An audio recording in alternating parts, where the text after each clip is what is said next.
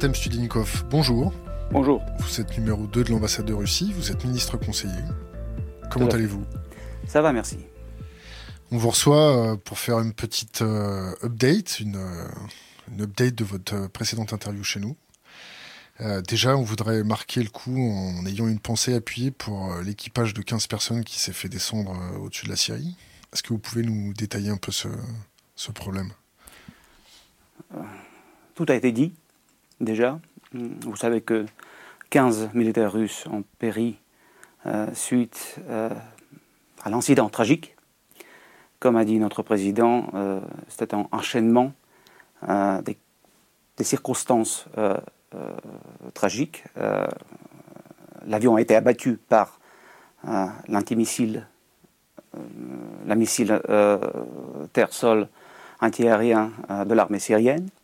Mais tout ça, c'était dans le contexte spécifique, c'était dans la confusion totale liée avec euh, une énième attaque de l'aviation israélienne contre certaines cibles euh, sur le territoire syrien. Voilà pourquoi cela euh, nous a permis de dire que la, responsabilité pour cet incident tragique qui a coûté la vie à nos soldats, à nos pilotes, cette, cette responsabilité appartient à la partie israélienne, qui n'a pas respecté certains accords qui existent et qui euh, marchaient plutôt bien avant. Cette fois-ci, euh, ils nous ont prévenus 45 secondes avant euh, le début de leur attaque, ce qui ne nous a pas permis de évacuer notre avion euh, pour qu'il quitte euh, la zone. En plus, on nous a indiqué une autre zone euh, de l'attaque. On nous a dit que l'attaque serait effectuée dans le nord de la Syrie, tandis que c'était plutôt dans la région est, dans la région de l'attaquier. Donc voilà, comme résultat, nous avons une bavure, une bavure assez rare, mais qui arrive de temps en temps, et surtout dans la situation où plusieurs forces étrangères sont présentes dans les régions. Et dans ce contexte, je vous rappelle que seules euh, les forces russes et euh, les euh, forces iraniennes se trouvent en Syrie de façon légitime, sur la base légitime, conformément aux accords bilatéraux qui existent entre Moscou et Damas, entre Damas et Téhéran. Tous les autres acteurs étrangers qui sont sur le territoire qui sont présents sous telle ou telle forme sur le territoire syrien, euh, l'ont fait sans aval ni des Nations Unies, ni du gouvernement légitime euh, de la Syrie.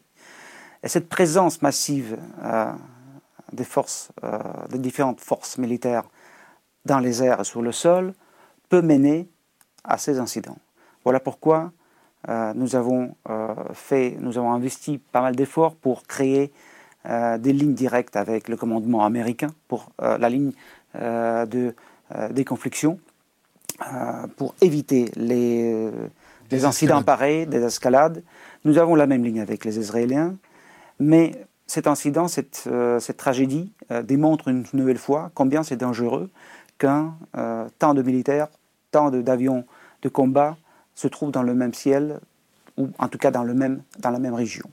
Pour, pour résumer la situation, vous aviez un avion de renseignement euh, qui vole avec une, maximum, une vitesse maximum opérationnelle de 645 km/h, un avion qui a été fait aux alentours de 1968, euh, une soixantaine d'exemplaires.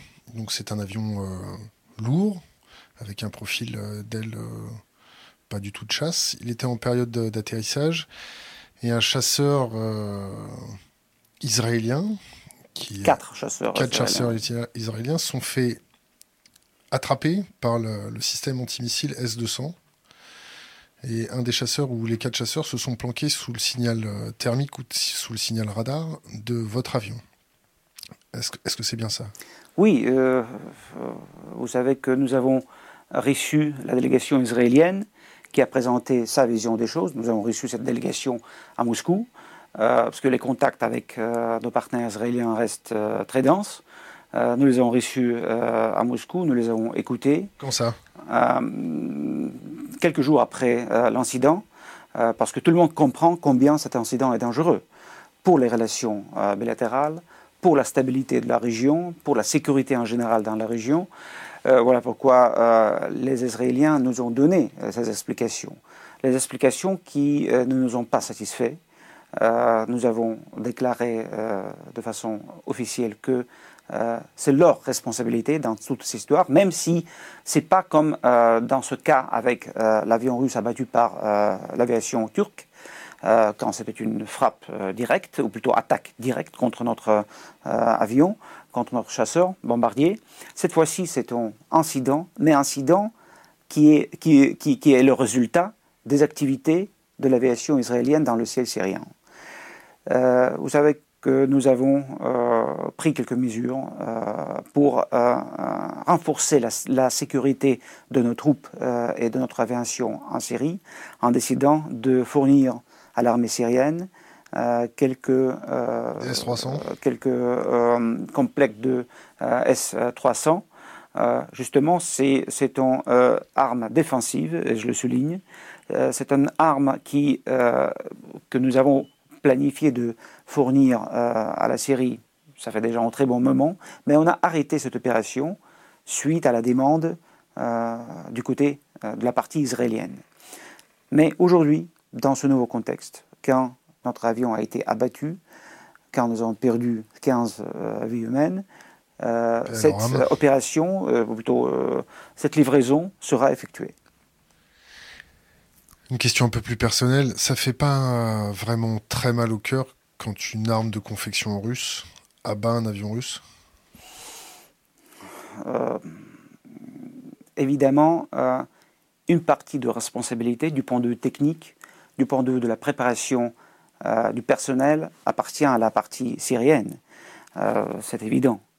Mais, euh, je répète, cet incident a eu lieu uniquement à cause de la présence de l'aviation israélienne dans le ciel, à cause de cette attaque illégitime, absolument illégitime.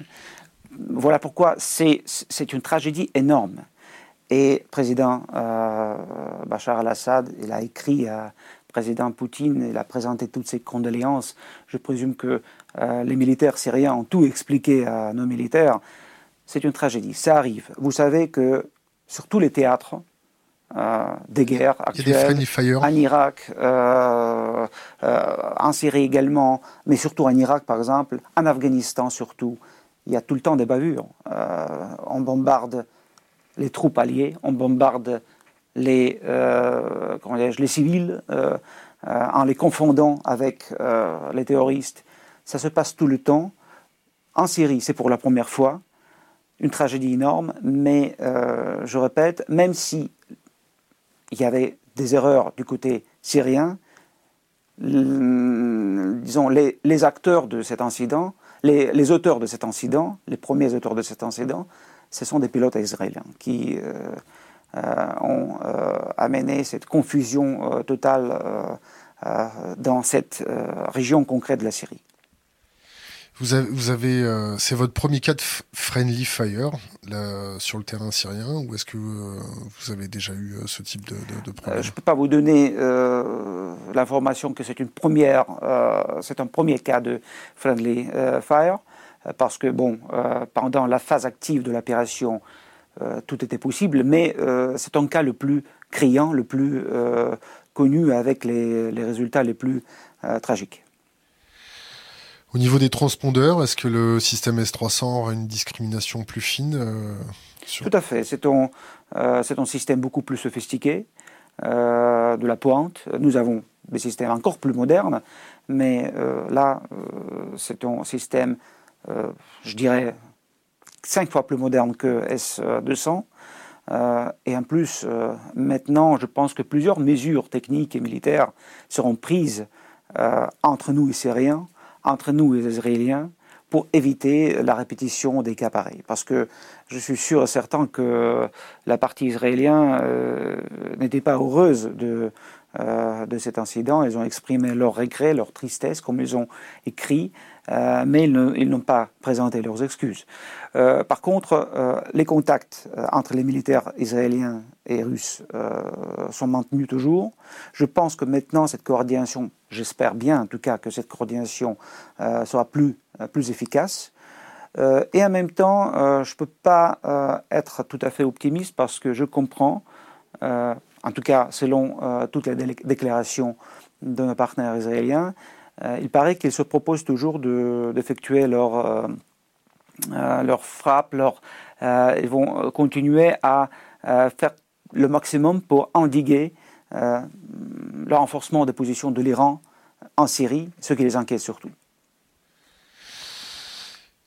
Et j'ajoute, j'ajoute que nous sommes bien conscients euh, de ces préoccupations israéliennes, et voilà pourquoi nous avons fait euh, des efforts énormes pour retirer euh, les, les, unités composées des, milices, des miliciens pro-iraniens ou des troupes iraniens de la frontière entre la Syrie et Israël dans la région des Golan. Euh, ils sont partis, ils se trouvent actuellement à 120 km de cette euh, zone-là, de cette frontière-là, justement pour rassurer nos partenaires israéliens. Donc nous comprenons euh, tout ce contexte très compliqué, ce contexte régional. Et voilà pourquoi nous faisons tout pour éviter les malentendus, les incidents tragiques. Et voilà, en réponse, nous avons eu cette, cette tragédie avec notre avion. Vous avez perdu combien d'hommes depuis le, commencement de la guerre euh? Euh, Plus d'une centaine, euh, disons à peu près 130 personnes. Je vous réponds tout de suite si c'est beaucoup ou non. Évidemment, chaque vie humaine n'a pas de prix et nous déplorons la mort de chaque notre militaire. Mais tout en comprenant que nous avons commencé cette opération au mois de septembre 2015, donc ça fait déjà trois ans, 120 hommes pour 3 ans, c'est beaucoup, c'est beaucoup, c'est toujours beaucoup, mais compte tenu les, échelles de combat et l'échelle de notre participation, c'est un prix euh, que nous payons, un prix très lourd, mais ce n'est pas un prix euh, énorme, énorme. Je répète, tragique, un prix tragique. Euh, plusieurs familles ont perdu leur père, leur frères, euh, leurs enfants. Euh, mais c'est le prix que la Russie paye pour contenir le terrorisme international dans cette région du monde. Récemment, euh, Vladimir Poutine a fait une conférence de, presse en présentant le nouvel arsenal russe d'armes, des, systèmes d'armes très, très perfectionnés. C'était au mois de mars 2018. Oui. Qu'est-ce que vous pouvez ajouter? Est-ce que vous étiez au courant de ce type d'armement? Est-ce que c'est un armement défensif, offensif? Pourquoi le présenter à ce moment-là Et... Oui. Euh, nous sommes des diplomates, nous sommes des hommes de paix. Euh, donc, euh, pour nous, c'est une surprise, comme pour tous les autres observateurs nationaux et internationaux, pour tous ceux qui ont entendu ce discours de, de président Poutine. Mais nous comprenons très bien que notre industrie militaire euh, ne s'arrête pas et euh, nos chercheurs dans le complexe euh, militaire et technique travaillent en se basant sur les anciennes traditions qui viennent de l'époque soviétique. Nous avons une très forte école technique et d'ingénieurs dans ce domaine-là, dans le domaine de la défense nationale. On a perdu une décennie après la désagrégations de l'Union soviétique. Euh, plusieurs recherches ont été arrêtées, il n'y avait pas d'argent, etc. Mais petit à petit, avec euh, la reprise des positions de la Russie dans le domaine économique et politique, les travaux euh, ont repris. Et comme résultat, nous avons ces quelques nouveaux systèmes d'armement qui ont été présentés par le président. Hum, comprenez-vous que pour nous, ce n'est qu'une réponse euh, à la politique que nous considérons comme assez hostile et parfois agressive de certains de nos partenaires à l'égard de la Russie. La Russie reste euh, toujours euh, le plus grand, pays du monde, avec son immense territoire, avec ses plusieurs dizaines de voisins. Partout il y a des menaces, partout il y a des défis, de façon tout à fait différente. Nous sommes obligés à penser à notre sécurité, nous sommes obligés à dépenser de l'argent pour, euh, pour assurer le, niveau nécessaire de la sécurité du pays. Et euh, c'est fait. En tout cas, le, les dirigeants du pays, le leadership du pays euh, s'en occupe de façon assez spectaculaire. cela ne veut pas dire que, évidemment, écoutez, là je, veux faire une petite, une petite déclaration. nous sommes au début de notre échange et je veux m'adresser à tous ceux qui nous regardent. je veux vous dire une chose. Évidemment, je suis là dans ma qualité officielle. Je suis diplomate, je suis fonctionnaire d'État, euh, tout en restant un citoyen russe avec ses propres convictions, avec ses propres idées, mais je me présente comme euh, un fonctionnaire d'État, comme le numéro 2 de l'ambassade de Russie. Et voilà pourquoi euh, je vous présente ici notre position officielle. Je vous parle de la part de de Moscou en quelque sorte. Euh, du peuple russe, euh, du peuple, en quelque sorte du peuple russe, mais surtout, euh, je représente l'État russe et je vous présente notre vision des choses, qui coïncide très souvent avec mes propres visions.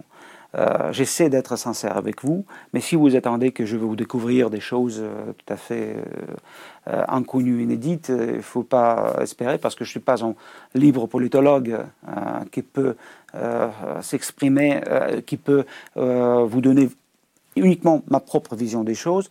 Non, il ne faut pas attendre ça. Je suis là pour défendre bec et ongle les positions et les intérêts de mon pays. finalement, c'est ma profession de foi. Donc, je vous dis avec toute sincérité en même temps que la Russie, évidemment, n'a aucune euh, vision agressive du monde, n'a aucun, plan agressif par rapport à euh, euh, son étranger proche, malgré toutes les allégations qui, sont connues. Mais je vous donne un petit chiffre. le budget militaire russe est comparable avec euh, celui de la France, et dix fois moins que le budget euh, militaire américain, 700 milliards de dollars. Chez nous, c'est 70 milliards de dollars. Donc, les chiffres sont incomparables.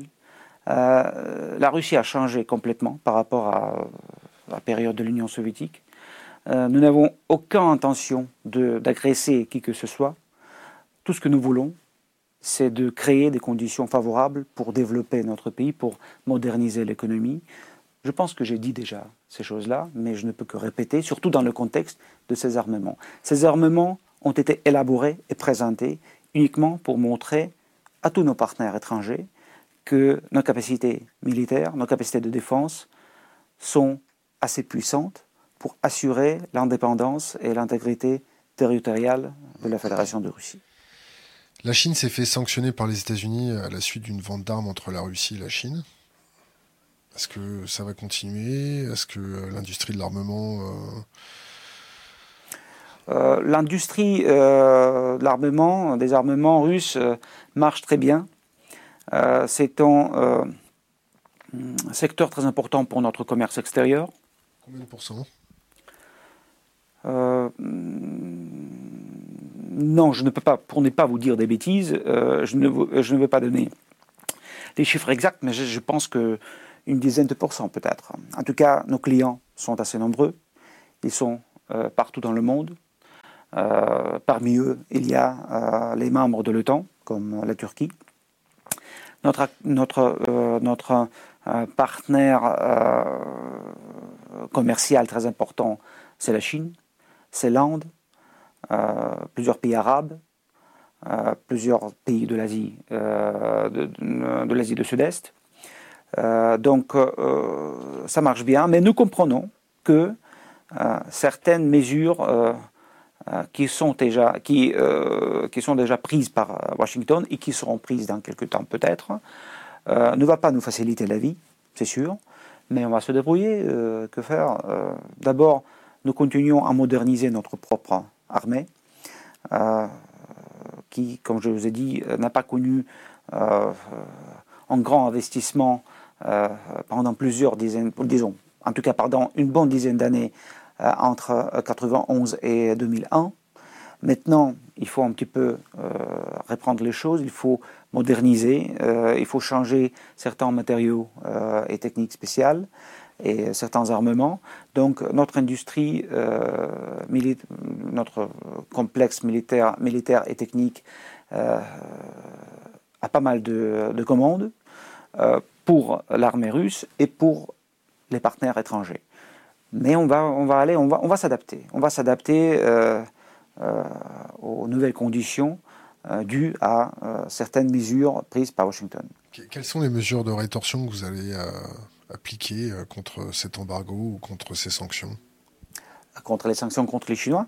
Contre les sanctions contre la Russie. Ah, Contre la Russie, mais ces sanctions existent déjà et euh, certaines de ces sanctions vont perdurer euh, parce que euh, j'espère bien que nous allons voir dans quelques temps le progrès dans le règlement de la crise ukrainienne dans les régions de Donbass. Et suite à ce règlement, je pense que plusieurs sanctions de l'Union européenne seront levées. En tout cas, c'est la position des Européens. Pour nous, non. là, je peux vous dire que ce n'est pas un problème pour nous. Euh, les sanctions ne font pas objet des échanges, des consultations, des pourparlers, des négociations avec nos partenaires occidentaux. Nous avons dit, et nous avons, nous avons répété à maintes reprises, que ce n'est pas la Russie qui va euh, évoquer ce sujet lors de nos euh, nos, dans le cadre de notre dialogue. ce sont des Européens qui ont introduit ces sanctions. C'est à, eux de entamer des négociations sur la levée des sanctions, la levée des contre-sanctions russes. Nous n'allons pas évoquer ce sujet. Nous sommes déjà adaptés à ce nouveau régime pour nous et nous pouvons vivre avec. Ça, c'est une chose. Mais au moment où nos partenaires européens, nos partenaires américains, nos partenaires euh, australiens ou canadiens euh, seront prêts à, euh, à, changer, à tourner la page et à reprendre la coopération normale, nous serons prêts à discuter ce moment-là. Par contre, il y a des sanctions qui vont perdurer, peut-être pendant des décennies, des sanctions liées avec, avec la Crimée, avec la réunification de la Crimée avec la Russie. la réunification qui est considérée comme annexion par certains de nos partenaires.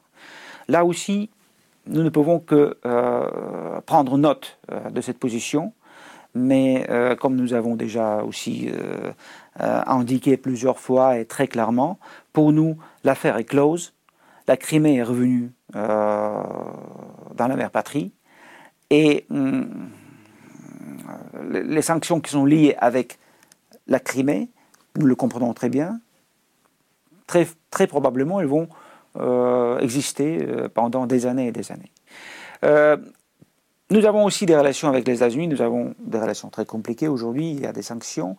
Là aussi, euh, qu'est-ce que nous pouvons faire? Nous, nous n'allons pas céder, nous allons, euh, nous allons euh, adapter, nous, allons nous adapter à ces nouvelles sanctions américaines, qui, paraît-il, doivent entrer en vigueur hmm, au mois de novembre. bon, on va voir euh, quel impact, quel, euh, effet ces sanctions auront sur notre économie.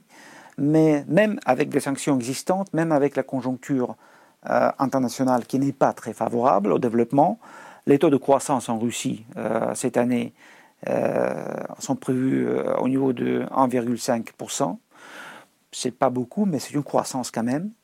Et nous allons continuer, nous allons prendre toutes les mesures nécessaires euh, macroéconomique et microéconomique pour adapter notre économie, pour, euh, pour, euh, pour trouver les solutions dans le contexte des sanctions étrangères qui, qui durent et qui vont perdurer quelque temps encore. J'étais à Moscou récemment. Et mon plus grand désarroi, c'est qu'il n'y a plus de fromage français dans vos commerces. Mais il y a des fromages suisses, par exemple. Euh, si vous avez, vous avez, en tout cas, vous avez remarqué qu'il y a plein de fromages euh, dans les magasins. On ne peut pas appeler ça du fromage. Euh, comment? On ne peut pas appeler ça du fromage. Ah non, mais vous êtes trop sévère. français, là. vous, êtes, vous êtes trop sévère. Non, non, les fromages, on produit nous-mêmes, nous produisons pas mal de fromages, ils sont différents. Il n'y a pas de tradition des camemberts en Russie. Par contre, c'est en train de se faire. D'ailleurs, j'étais très étonné. Oui, il y a d'autres. il y a, des fermiers. Hein. Il y a des fermiers. Je connais quelqu'un qui euh, qui, grâce, euh, disons, euh, à leur partenariat avec les fermiers français, les spécialistes français, ont réussi à lancer la production de certains fromages de brebis surtout et de chèvres en Russie, dans la région de Krasnodar. Euh, si je comprends bien, la quantité euh, de la production n'est pas énorme, mais euh, des, précédents, des précédents existent. Par contre, là, là, là nous pouvons plaisanter, évidemment. certains, certains de mes compatriotes souffrent beaucoup, sans Camembert et Coulommiers. mais, mais Roquefort. et Roquefort, mais on peut citer les fromages français pendant une dizaine de minutes. Je m'arrête là. Mais oui, évidemment, c'est pas. C'est quoi votre préféré? Euh, Coulommiers, je pense, Coulommiers. Euh, mais euh, en tout cas, hum, les fromages, la choix des fromages est assez spectaculaire. Il n'y a pas de fromage français, mais que faire C'est un problème à la fois des consommateurs russes et des producteurs français. Et des sanctions. Oui, non, non, je veux dire que les sanctions qui ont frappé à la fois quelqu'un amateur euh, de la cuisine et de la gastronomie française en Russie, mais surtout il a frappé les producteurs français qui sont privés de ce marché euh, russe. Voilà. Et nous savons que les chiffres de pertes euh, ont été très considérables.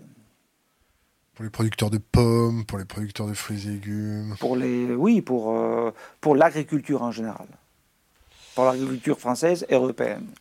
On, reviendra sur les sanctions, les embargos et tout ça un peu plus tard. Euh, vous avez évoqué la Crimée, qui à la suite d'un référendum euh, est retournée, euh, comme vous le dites, dans la mère patrie. En ce moment, il y, a, un grand sujet. Il y a la maire de, Paris qui a fait citoyen d'honneur Oleg Sensov. On, en parle sans filtre. Qu'est-ce que vous en pensez? Qu'est-ce qui se passe? Oui. Oleg Sensov, Mm, c'est un, cinéaste, euh, on peut dire russo-ukrainien, parce que pour nous, c'est un ressortissant, c'est un citoyen de la Fédération de Russie. Euh, lui, il se considère comme euh, citoyen de l'Ukraine. Oleg Sentsov fait partie des gens qui n'ont pas accepté le retour de la Crimée en Russie.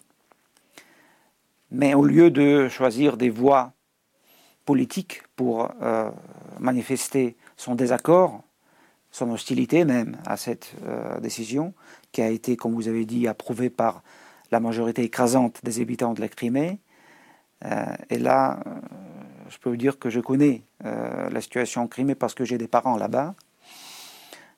donc lui, il a choisi une voie des activités terroristes, pure il s'agit d'un euh, terrorisme pur et dur. Il a créé un groupe. Euh, ils ont organisé euh, deux, deux, incendies criminels en lançant les bouteilles, les cocktails Molotov dans deux édifices occupés par des organisations pro-russes. Dans, dans, dans, un cas, c'était une organisation pro-russe. Dans un autre cas, c'était tout simplement la représentation locale de la partie de la Russie unifiée. Euh, et il se préparait déjà euh, une action plus forte, une explosion euh, du monument de Lénine, par exemple. Je pense que c'était le monument de Lénine. Et à ce moment-là, ils ont été arrêtés par, par les services spéciaux russes. Donc, je veux la, la clarté absolue dans cette affaire-là. Oleg Sentsov n'a pas été arrêté pour ses activités euh, politique. Il n'a pas été arrêté pour euh, ses activités en tant que cinéaste. Il était arrêté pour, pour des actes très concrets qui ont déjà été perpétués et pour la préparation des actes plus solides, plus dangereux. Oui, personne n'a pas euh, souffert, mais c'est juste une heureuse coïncidence. Euh, l'explosion qu'il préparait, euh, c'était déjà, comme je, dis déjà, c'était déjà une opération beaucoup plus euh, dangereuse. et voilà pourquoi il a été pénalisé sévèrement par la justice russe lors d'un tribunal, lors du procès qui a eu lieu. Et il est en prison, il est emprisonné, il, il est emprisonné et hum, euh, il a déclaré euh, la grève de faim pour... Euh, on, va, y venir. Donc il a été condamné à 20 ans de prison pour activité terroriste. Amnesty International qualifie le processus de procès stalinien Qu'est-ce que vous pouvez nous dire sur votre perception? Non, je ne peux, pas, je peux pas partager cette vision, parce que le processus, le procès stalinien, c'est le système des troïkas. Quand la décision a été prise sans avocat, pendant une vingtaine de minutes. Trois personnes jugées, en condamnées et effectivement, c'était une pratique absolument horrible que nous condamnons euh, euh, aujourd'hui euh, par tous les voies de notre État. Mais Oleg Sentsov, il a été jugé conformément à la législation russe. Oui, la législation qui concerne, qui traite les actes terroristes et les activités terroristes est très sévère. La peine était dure, je le confirme. Mais ça, c'est déjà euh, une question de, euh, une question de goût. Pour eux, c'est un, procès stalinien. Pour nous, c'est un simple procès euh, absolument légitime, avec avocat, avec un avocat, avec la possibilité de défendre ses intérêts. en procès, je ne sais pas si c'était un procès ouvert ou non, mais en tout cas, tout le document existe et peuvent être consultés. Et euh, Oleg Sentsov, il est en contact avec euh, le monde extérieur. Euh, donc je ne peux que, que manifester mon désaccord avec cette perception de la part de l'Amnesty International. Quand, dans certains journaux, on peut lire que le FSB a monté le dossier à charge et à dessein. Je ne peux pas commenter ça. Hmm. Il y a une décision, il y a, une, il y a une, le, juge a tranché. Quand on, objecte, hein quand la on justice a tranché et voilà. Quand on objecte à, la Russie que son, son système euh, judiciaire n'est pas euh, à la pointe, qu'il y a de la corruption, euh, est-ce que c'est vrai, c'est pas vrai Est-ce qu'il y a des associations en Russie qui s'occupent de ça Est-ce que il y a plein d'associations qui existent en Russie. Il y a plein d'associations qui œuvrent pour respecter le droit euh, des gens condamnés, des gens qui se trouvent dans les prisons. Et il n'y a, pas très longtemps, les cadres vidéo euh, ont été diffusés euh, dans l'Internet qui montraient les collaborateurs d'un centre pénitentiaire russe dans le nord de la Russie qui ont battu quelqu'un, une personne, une personne qui purgeait sa peine dans ce centre pénitentiaire. comme résultat, euh, plusieurs collaborateurs euh, de ce centre ont été arrêtés et c'est un procès qui se prépare pour les juger pour leur acte. Ce qui veut dire que la justice marche, la justice travaille, et tout ça, c'était grâce à la position active de certaines associations de la défense des droits de l'homme. Donc ça marche en Russie. Par contre, euh, vous avez mentionné la corruption. Euh, dans la justice je, et dans, ne peux pas vous système pénitentiaire. Euh, je, n'ai pas de, évidemment, euh, la corruption, c'est un grand problème de la Russie. C'est un grand défi. C'est une grande menace, reconnue au plus haut niveau, reconnue par le président du pays. Il y a des gouverneurs qui sont arrêtés. Il y a des généraux de la milice, de, de, la police, pardon, qui sont arrêtés. Il y a des gens très haut placés. Hier, euh, le frère de l'ex-président hum, euh, de la République de Daghestan a été arrêté pour la participation dans les activités euh, criminelles. Donc on mène cette lutte qui est très difficile. Vous savez que lutter contre la corruption, surtout quand la corruption représente effectivement, je le confirme, un problème majeur, lutter contre, contre la corruption, c'est très difficile. Ça prend du temps. ça prend du temps, c'est difficile, ça demande vraiment des efforts considérables. Peut-être on peut faire mieux, et nous le comprenons. Mais euh, par contre, en, ce qui concerne le système judiciaire euh, et, pénitentiaire, il y a des gens qui sont pénalisés, des gens qui sont issus de ce système et qui sont aussi pénalisés pour les cas de, pour les cas de corruption. Mais je vous donne un petit exemple. Il n'y a pas très longtemps, euh, j'ai vu les photos d'un monsieur qui, qui se trouve actuellement dans le centre pénitentiaire, français ont condamné pour je ne sais pas quel euh, euh, crime euh, ou je ne sais pas quoi, mais quelqu'un assez connu qui a été filmé, ou plutôt photographié, avec un téléphone portable, tout en restant dans la prison. Qu'est-ce que ça veut dire? Ça veut dire que quelqu'un lui a apporté ce téléphone portable, et je pense que pour une petite somme en euros. Ça se passe aussi chez nous, c'est évident.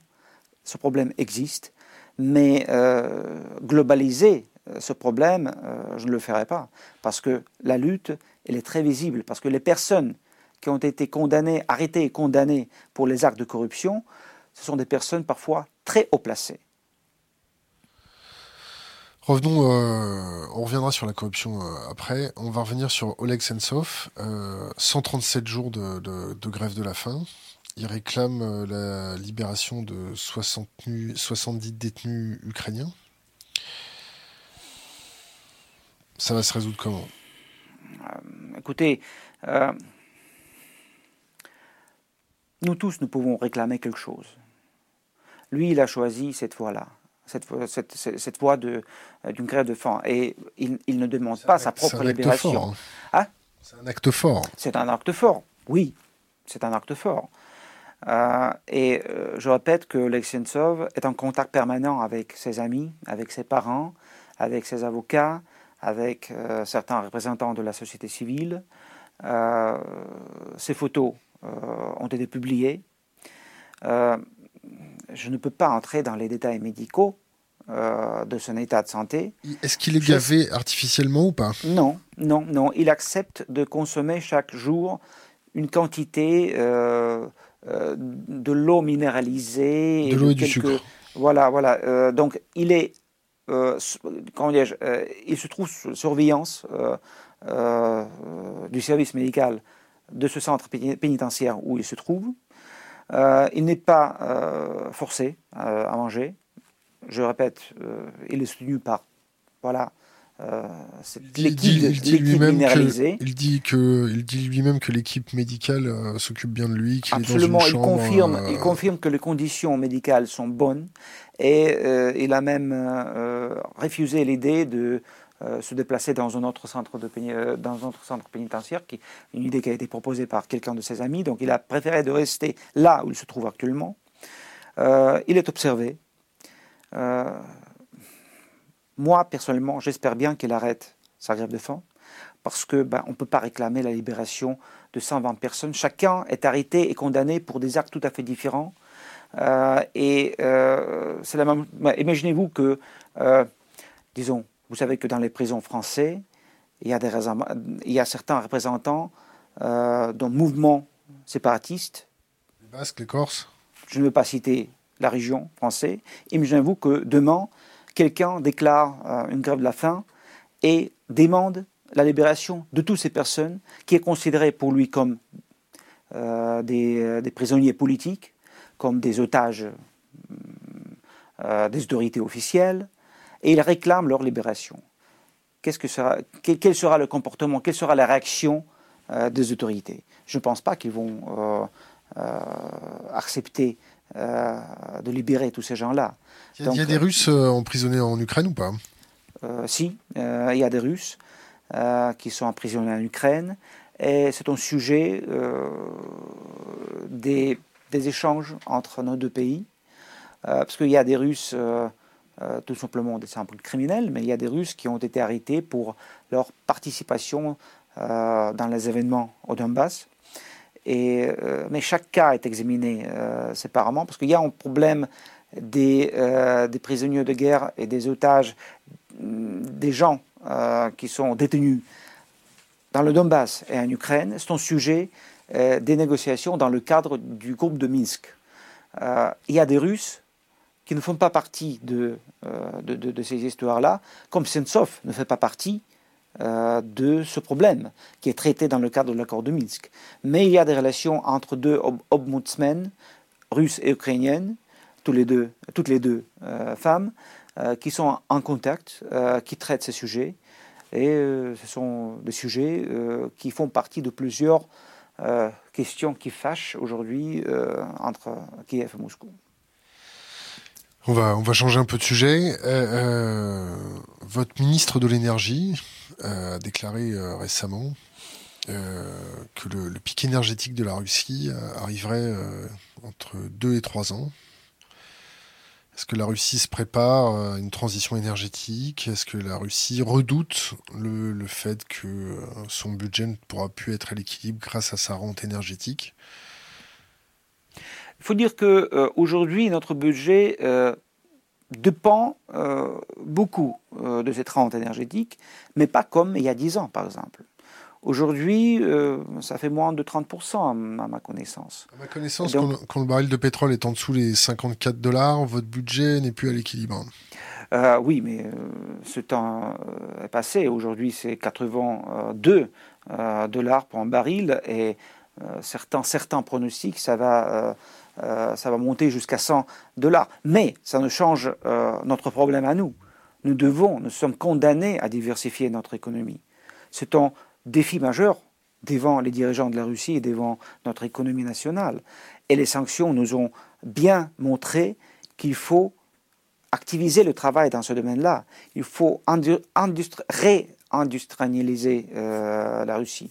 Il faut moderniser davantage l'économie. Il faut développer le secteur de l'agriculture. Il faut développer le secteur énergétique justement pour, euh, pour, pour et euh, tout, tout, ce qui est lié avec l'économie verte est vu avec beaucoup, avec beaucoup d'intérêt par, par les Russes, par, par le gouvernement. Hum, oui, pour l'instant, nous ne sommes pas des champions dans ce domaine-là. Et il y a pas mal de choses à faire. et nous comprenons très bien que le défi est énorme. Nous le comprenons et nous, disons, nous, nous, nous, entreprenons certaines mesures. Mais il faut faire mieux. Pourquoi, le, pourquoi le défi est énorme? Parce que la Russie est un euh, pays euh, énorme et développé euh, une vraie économie verte, une vraie économie écologique et surtout diversifier l'économie russe après tous ces 20 ans après la disparition de l'Union soviétique, quand une grande partie de l'industrie a été tout simplement détruite. C'est une sacrée tâche qui demande pas mal de financement et pas mal d'efforts. le PIB voilà pourquoi nous sommes réalistes, nous comprenons que c'est une tâche très difficile. Le PIB russe, c'est combien? Euh, PIB russe, euh, PIB euh, russe je, ne veux pas vous dire des bêtises, je ne veux pas donner ces chiffres-là. Je vous promets de, fournir ce chiffre la prochaine fois. Qu'est-ce que vous pouvez nous dire du, pic énergétique? Qu'est-ce que vous connaissez de, de, cette notion de peak oil? Est-ce que ça vous parle, vous, producteur de, de pétrole? Hmm, Donnez-moi quelques précisions. Le pic de Uber, cette courbe euh, en cloche, hmm. après le maximum de production qui décroît, qui décroît, qui décroît. Est-ce que vous êtes sensibilisé à ce type de... Oui, euh, mais euh, écoutez, si je comprends bien, c'est un problème qui est lié à la fois avec le niveau, comment avec la modernité de l'industrie énergétique et en même temps avec les ressources que nous avons et euh, qui peuvent être épuisées à un moment donné. Donc pour l'instant, le moment n'est pas venu. Nos ressources restent toujours très considérables. En plus, avec ces changements climatiques, nouvelle option s'ouvre dans ce domaine, dans l'extrême nord russe. Euh, mais euh, technologiquement, euh, du point de vue de la technologie, il faut toujours moderniser ce domaine-là. Et là, les sanctions renforcent, rendent les défis encore plus compliqués pour nous. mais nous essayons de trouver des solutions.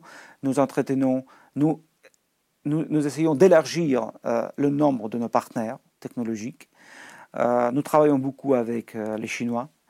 Euh, nous travaillons beaucoup avec d'autres partenaires, y compris occidentaux. Mais c'est un des défis. c'est les, les, Occidentaux qui vous ont poussé dans les bras des, Chinois quand on voit Xi Jinping hmm. se faire un petit sandwich de caviar avec Vladimir Poutine on, peut le dire en quelque sorte, parce que nous avons, après 2014, après euh, l'introduction de ces sanctions, après cette attaque, y compris médiatique contre la Russie, on a bien compris qu'il faut mettre les œufs dans, le, dans les différents paniers. Et euh, notre aigle bicéphale, il regarde à la fois à l'est, vers l'est et vers l'ouest. Mais c'est surtout les changements économiques qui se passent aujourd'hui en ce moment dans le monde nous font euh, prendre des décisions, nous font faire nos choix ou plutôt nous font évaluer un petit peu notre ligne. Parce que, non, parce que je veux, je veux expliquer, aujourd'hui, c'est dans l'Asie du Sud-Est où se trouve le nerf de l'économie, où se déplace le centre de la vie économique, paraît-il. En tout cas, on dit qu'aujourd'hui, l'économie chinoise, c'est la deuxième économie mondiale, demain, première. Nous le comprenons. Nous comprenons que euh, c'est dans nos intérêts de participer dans la réalisation euh, de ce projet pharaonique euh, de nouvelles voies de soi, qui est planifié et proposé par, par la Chine au monde entier, je peux dire en tout cas à une grande partie des pays asiatiques et européens, nous comprenons que cette voie va passer par la Russie. Et nous comprenons que nous devons profiter de cette, euh, de cette euh, opportunité pour euh, renforcer nos liens économiques avec ce géant économique, la Chine, pour renforcer nos liens politiques et euh, pour renforcer nos propres positions économiques comme euh, un acteur important dans les relations entre l'Europe et la Chine.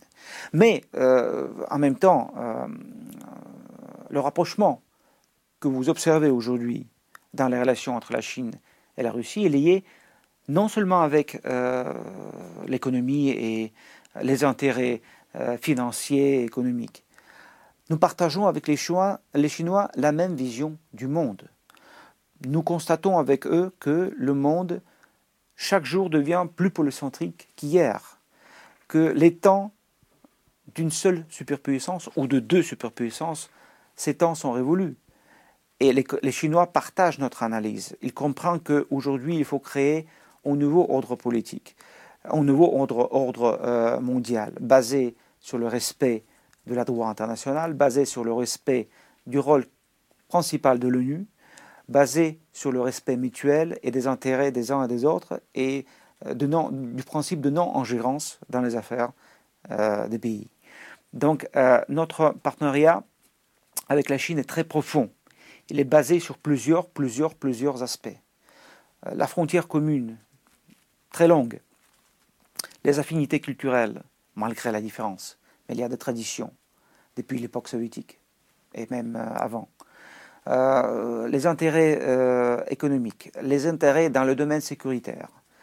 Voilà, donc notre rapprochement avec la Chine porte un caractère très profond et basé sur plusieurs, plusieurs, plusieurs facteurs. Vous n'avez pas, peur de vous faire manger ensuite par les Chinois? Oui, c'est une théorie très connue. Je peux vous confirmer que dans les régions limitrophes, il y a 6 000 Russes et 120, euh, pardon, 6 millions Russes et 120 millions de Chinois. Mais euh, écoutez, l'impérialisme euh, ne fait pas partie de la tradition chinoise. La Chine était envahie, mais Chine n'envahissait pas, n'envahissait jamais euh, les territoires, euh, si vous prenez l'histoire millénaire peut-être, à l'époque, les, les, les, royaumes euh, avant Jésus-Christ ou après peut-être il y avait des guerres, il y avait des agressions à l'intérieur de la Chine actuelle, mais depuis un moment, la Chine n'a pas manifesté des, des, pratiques agressives. la Chine a ses intérêts, la Chine veut respecter euh, ses intérêts dans certaines régions, y compris dans la mer, euh, euh, de Chine. Dans la mer de Chine. en ce qui concerne la Russie et en, ce qui concerne la Russie et la Chine, nous nous sommes persuadés que nos intérêts mutuels sont tels que nous n'avons rien à craindre évidemment, je ne peux pas euh, jeter un coup d'œil euh, dans 100 ans, qu'est-ce que va nous attendre, mais aujourd'hui, euh, les liens sont si profonds, les liens personnels sont si forts. je ne veux pas parler de l'amitié, parce que l'amitié, c'est une chose très relative, mais il y a des intérêts. Et comme je vous ai dit, il y a des intérêts politiques, économiques, militaires, sécuritaires, culturels. En ce qui concerne la situation dans la mer de Chine, vous voulez poser la question, Euh, bon, là, je peux vous dire que. Euh, Est-ce que c'est le respect du droit international? Est-ce que c'est une projection? Est-ce que euh, évidemment, nous sommes pour les solutions qui seront le résultat des compromis. Nous sommes pour pour les négociations. Nous espérons que tous les acteurs internationaux qui sont dans la région, mais qui sont vraiment dans la région, ils vont trouver des solutions pacifiques et négociées. Par contre, nous, nous pensons que L'ingérence brutale, et là je parle évidemment euh, des États-Unis, euh, ne peut que compliquer les choses euh, dans cette zone-là de l'océan Pacifique. Mais nous sommes pour la voie négociée, nous sommes pour les pourparlers. nous savons que les, Chinois, tout en défendant leur position, ils savent négocier, ils peuvent être flexibles, mais il faut parler, il faut se parler. La Russie et l'Afrique. On voit beaucoup de, Russes en Afrique maintenant, non? Qu'est-ce qui se passe? Hmm, bah, Il faut dire que euh, les Russes ne quittaient jamais l'Afrique. L'Afrique, depuis la libération, depuis des années 60, depuis la libération de l'Afrique, depuis la création de plusieurs États indépendants en Afrique, euh, l'Union soviétique était présente dans plusieurs pays africains il a investi beaucoup dans le renforcement de leur indépendance, euh, dans le développement de leur économie, dans, les domaines. On a investi énormément dans le domaine de l'éducation, de la santé, de l'industrie. Euh, mais évidemment, compte tenu que le monde était divisé entre deux camps, il y avait des pays africains où euh, c'était l'Union soviétique qui régnait en quelque sorte. Dans les autres pays, c'était l'Occident, la France. Euh, la Grande-Bretagne, les États-Unis, qui étaient plus présents, plus, euh, euh, plus actifs. Aujourd'hui, il n'y a pas de, des raisons idéologiques. Aujourd'hui, nous avons des intérêts économiques et politiques. Nous avons un grand intérêt de profiter de ces liens qui ont été tissés pendant, pendant les années soviétiques. Avec les universités, les échanges. Avec les universités, avec les échanges, avec plusieurs dizaines de milliers d'étudiants africains qui ont passé par, les universités euh, soviétiques, qui ont été formés en Union soviétique, qui peut-être ont, oublié déjà la langue russe, mais qui ont gardé de très bons souvenirs euh, concernant leur séjour, parfois très long, en Union soviétique. Donc qu'est-ce qui se passe aujourd'hui? Aujourd'hui, avec le renforcement de nos positions, euh, le renforcement naturel de nos positions économiques et politiques, nous devenons plus visibles dans certains pays africains. Nos hommes d'affaires qui représentent des grands concerns, des grandes compagnies, euh, veulent euh, explorer les terres euh, africaines, veulent profiter de ces richesses, tout en respectant évidemment les intérêts des nations et des pays. mais je veux dire tout simplement que nous avons déjà des structures non étatiques qui veulent venir en Afrique, qui veulent travailler avec les Africains. Il y a des contacts, euh, et, compte tenu qu'il n'y a pas de, euh, des, des, euh, des, problèmes idéologiques, aujourd'hui, toute l'Afrique est ouverte à la coopération. Il n'y a pas des zones, des chasses gardées des Occidentaux et des Russes. Tout le monde est présent partout. donc voilà. Hein? Et il y, a des Chinois, il y a des Chinois, c'est un autre facteur. Il y a des militaires russes en, euh, Afrique euh, je, je, pense que votre question est liée avec un seul pays africain, avec la République centrafricaine. Voilà. La République centrafricaine, euh, un pays qui souffre depuis des décennies déjà d'une instabilité absolue, cette, ce pays africain profite de plusieurs soutiens de l'Union africaine, de l'ONU, et de la Russie, euh, euh, qui accorde son aide militaire et technique strictement dans le respect euh, de la législation internationale, en coordination avec les Nations Unies, en coordination avec l'Union africaine. Ce que nous faisons, nous augmentons les capacités des forces gouvernementales qui ont besoin d'être formées, qui ont besoin d'être armées pour euh, contenir euh, les menaces terroristes y compris, pour maîtriser la situation dans le domaine de sécurité, et nous les aidons. C'est tout ce que je peux vous dire. C'est vraiment. Euh, ces activités sont très transparentes, et je répète, ils se font en coordination avec les Nations Unies. Alors, question d'Internet. Que pense-t-il de la décision de Trump de se retirer du Conseil des droits de l'homme et de ne plus reconnaître l'autorité de la Cour pénale internationale? Bon, euh, ces décisions s'inscrivent euh, parfaitement bien dans cette ligne euh, d'isolationnisme et d'unilatéralisme. Je vous ouvre une parenthèse, si vous me permettez. La Russie reconnaît le tribunal de l'AE euh, nous, ne sommes pas membres euh, de la Cour pénale internationale pour nos propres raisons, mais nous sommes des membres actifs euh, de la Commission de l'ONU pour les droits de l'homme. Et nous ne pouvons que déplorer le départ des Américains. cela veut dire qu'ils ne se sentent pas très bien là où ils sont obligés de défendre sa position, là, ils sont, là où ils sont obligés de riposter, euh, de s'expliquer, parce que euh, ce n'est pas uniquement les États-Unis qui, euh, qui accusent d'autres partenaires internationaux pour tel ou tel non-respect des droits de l'homme. Mais les États-Unis sont aussi très critiqués par la communauté internationale et par certains pays.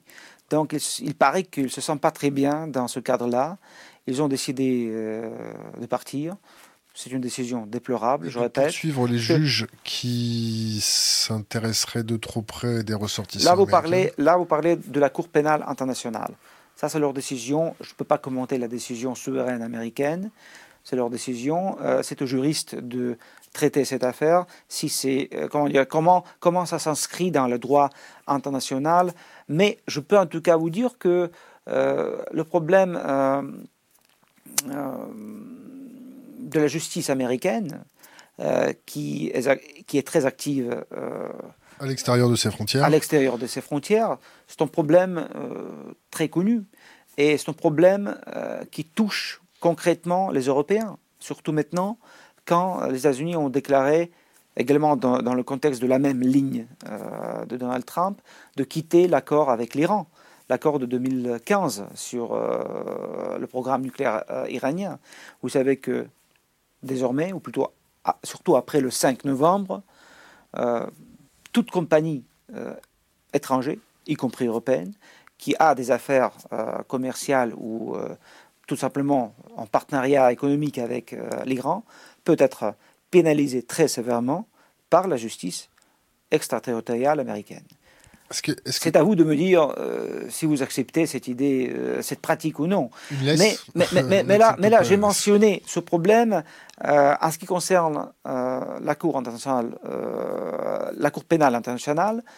je répète, c'est une décision américaine et c'est aux experts de dire s'ils peuvent poursuivre les juges de ce, de ce tribunal ou non vraiment c'est un aspect juridique, je ne peux pas commenter ça.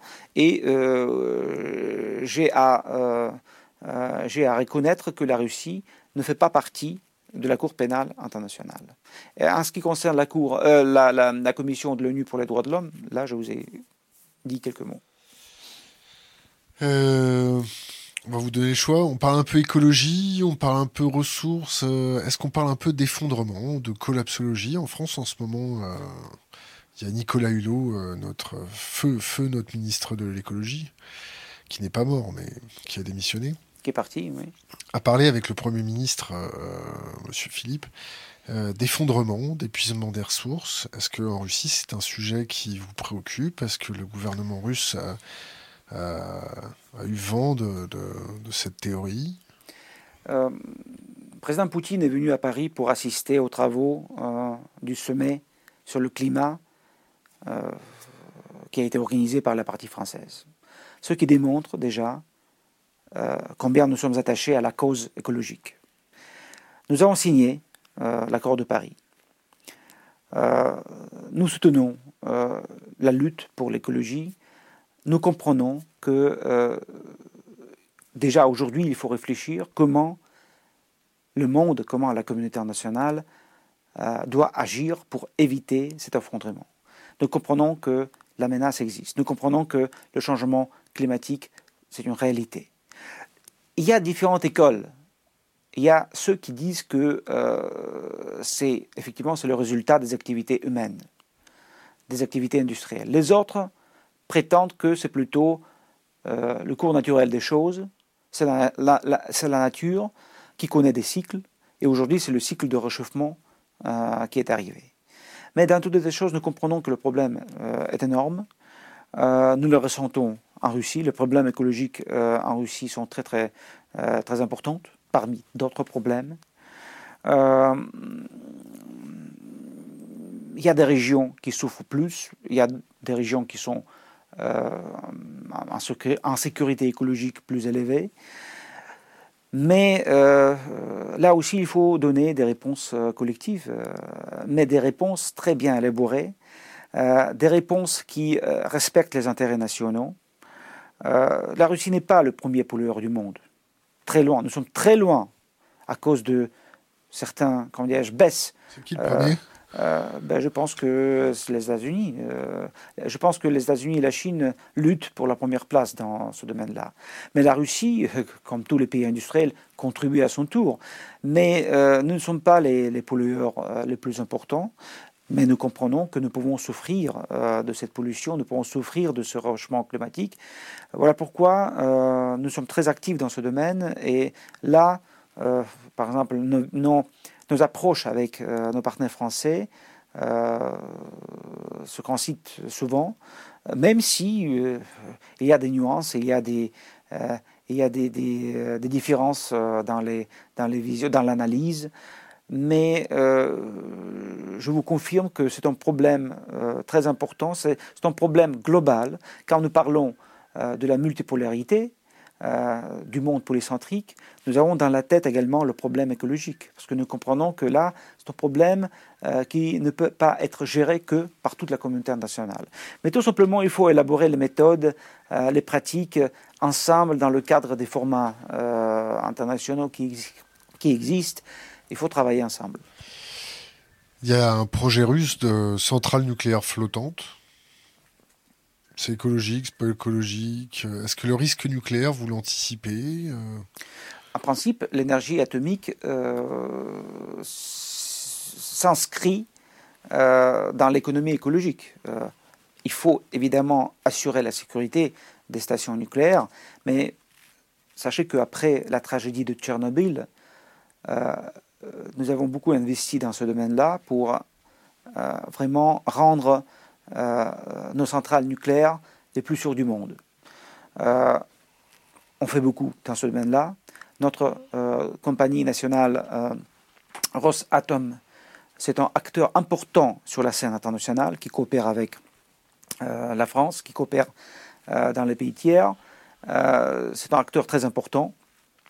on a investi beaucoup justement dans les nouvelles technologies, dans la sécurité des stations nucléaires on euh, tire des leçons après chaque incident qui se passe même quelque part ailleurs.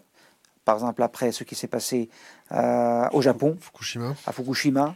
Nous sommes très vigilants, euh, nous sommes très conscients que c'est bénéfique pour la pour l'humanité, l'énergie atomique, mais ça peut être dangereux. Donc il faut trouver un équilibre.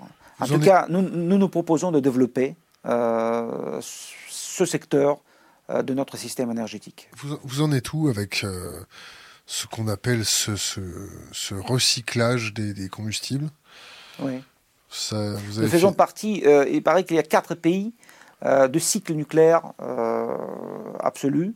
la Russie fait partie de ces quatre pays, donc oui, nous maîtrisons tout ce qui existe dans ce domaine-là.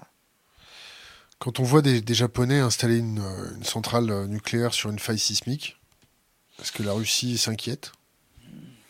Est-ce que la Russie euh, pouvait donner des conseils? Euh, La Russie euh, a son expertise qui a une très ancienne tradition. Nous sommes prêts à donner des conseils. nous sommes prêts à construire des centrales nucléaires à l'étranger, ce que nous faisons aujourd'hui, parce qu'il faut dire que Rosatom, c'est des sociétés qui, qui, appartient aux sociétés les plus développées, les plus puissantes de la Russie. Euh, il a connu beaucoup de succès euh, à l'extérieur du pays. Et quand on parle, par exemple, de notre balance économique, commerce extérieur, les services et ce qui produit notre industrie nucléaire représente vraiment un morceau très important voilà, dans ce secteur-là. Est-ce que, vous avez des, des, associations du type Greenpeace qui remettent en question votre Il y a des associations écologiques, certainement. Ils ne sont pas si puissants qu'en Occident, mais nous avons notre propre Greenpeace russe, si je ne me trompe pas. Euh, non, non, les écologistes euh, sont présents sur le terrain politique euh, russe, mais il est à reconnaître à cette tradition, vous comprenez, existe depuis 20 ans, enfin 20, 25 ans, depuis 91, depuis la disparition de l'Union soviétique. Donc, leurs positions ne sont pas si fortes, si puissantes qu'en France et dans certains d'autres pays européens, mais nous avons nos propres euh, qui, pour l'instant, euh, ne sont pas entrés sur l'échiquier politique, ne participent pas aux élections. Non, ils ont participé aux élections euh, il y a quelque temps, mais pour l'instant, c'est une force plutôt marginale, dans le sens positif de mot. voilà. On va changer de sujet. On va parler du rapport de, l'armée sur la propagande russe. Euh, un rapport qui a été euh, coécrit par le, le, son. Le, rapport n'est pas présenté contre la propagande russe, c'est un rapport sur le fake news en général, non? Oui, il parle beaucoup de la propagande russe dedans. Hein. Oui, il parle beaucoup. Donc ça a été fait euh, en partie par le, Centre d'analyse et de prospective stratégique du Quai d'Orsay et par un bout par l'armée. Ça vous a fait quoi de voir un rapport de plus de 200 pages expliquant que vous étiez revenu aux anciennes méthodes nous avons étudié évidemment ce rapport, nous avons lu ce rapport. Euh, ce rapport, euh, malheureusement, s'inscrit un petit peu dans, euh, cette ligne politique qui existe, non spécialement en France, mais en Occident collectif, comme nous disons, une ligne qui est basée sur le principe qu'il faut contenir, endiguer la Russie, qui devient de plus en plus agressif, qui représente un danger, etc. Et voilà ce que nous avons trouvé en analysant ce rapport. On a calculé hum, combien de fois différents euh, mots, différents pays ont été euh, mentionnés dans ce rapport de 200 pages, comme vous avez dit. Donc, euh, qu'est-ce que nous avons comme résultat? L'État islamique, Daesh, 18 fois les mots liés avec djihad, djihadisme, etc., euh, une dizaine de fois. La Chine, 72 ou 76 fois, est mentionnée dans ce rapport. La Russie est mentionnée 426 fois. Ça nous étonne énormément. Est-ce que ça veut dire que c'est la Russie qui représente une menace principale pour la France et pour le monde occidental Est-ce que ça veut dire que c'est de la Russie euh, que le danger vient pour l'existence euh, de l'Occident, des démocraties occidentales, euh, des démocraties européennes? C'est une chose absolument inexplicable pour nous. Nous ne pouvons pas réaliser comment nous sommes arrivés à, à ça, comment on date là. Je vous donne des pistes. oui. Bon, je vous donne des pistes. Quand, à Saint-Pétersbourg, une usine à troll de 4000 m2 officie, qui n'est pas sous l'autorité directe du gouvernement russe ou pas sous euh, l'autorité directe de quelqu'un du gouvernement, et que cette usine à troll passe de 4000 m2 à 12 000 m2. Et où vous avez pris cette information? Dans le rapport. Qui vous a dit ça? Dans le rapport. Dans le rapport. Oui, mais je veux dire, je veux dire dans le rapport, euh, nous revenons justement donc ça, au problème d'information. Donc ça, ça les a peut-être un peu stressés. Donc ils sont peut-être fait intoxiquer, c'est peut-être pas mm. le cas. Bon. Quand, dans ce rapport, il marque noir sur blanc, vous comprenez quand même, euh, un satellite russe s'est approché d'un satellite français avec des grandes oreilles. C'est un sujet qui a été évoqué entre nos deux pays. Euh, Allez, on en parle. Non, non, euh, c'est un sujet purement C'est vrai, c'est pas vrai euh, Non, écoutez, je ne peux pas vous donner les détails techniques pour plusieurs raisons. En tout cas, je peux dire que le sujet a été évoqué par, par, par nos partenaires français à un moment donné. Les, les explications ont été données suite à cette demande Et pour nous, l'affaire a été close. Nous avons donné nos explications. Qui était? Ça y est. Qui était que notre satellite ne représentait aucun danger au satellite français ou franco satellite, euh, euh, pas purement, mais peu importe. En tout cas, euh, notre satellite ne représentait aucun danger pour le satellite français.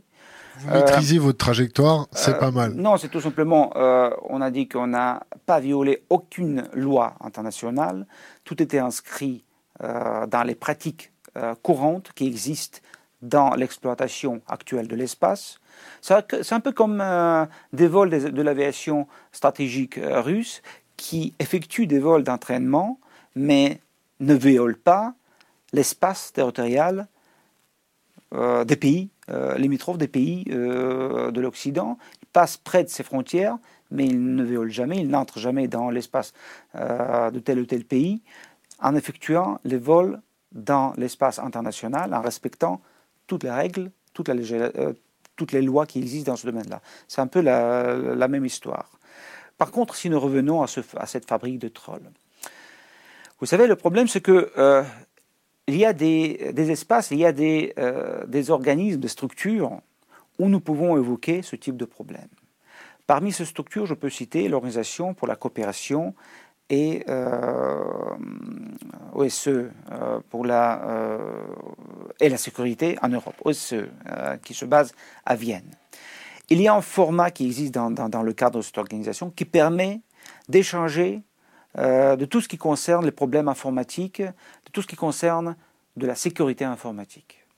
Il y a des canaux bilatéraux il y a des, euh, possibilités d'examiner ces sujets euh, lors des contacts entre euh, les dirigeants de nos pays.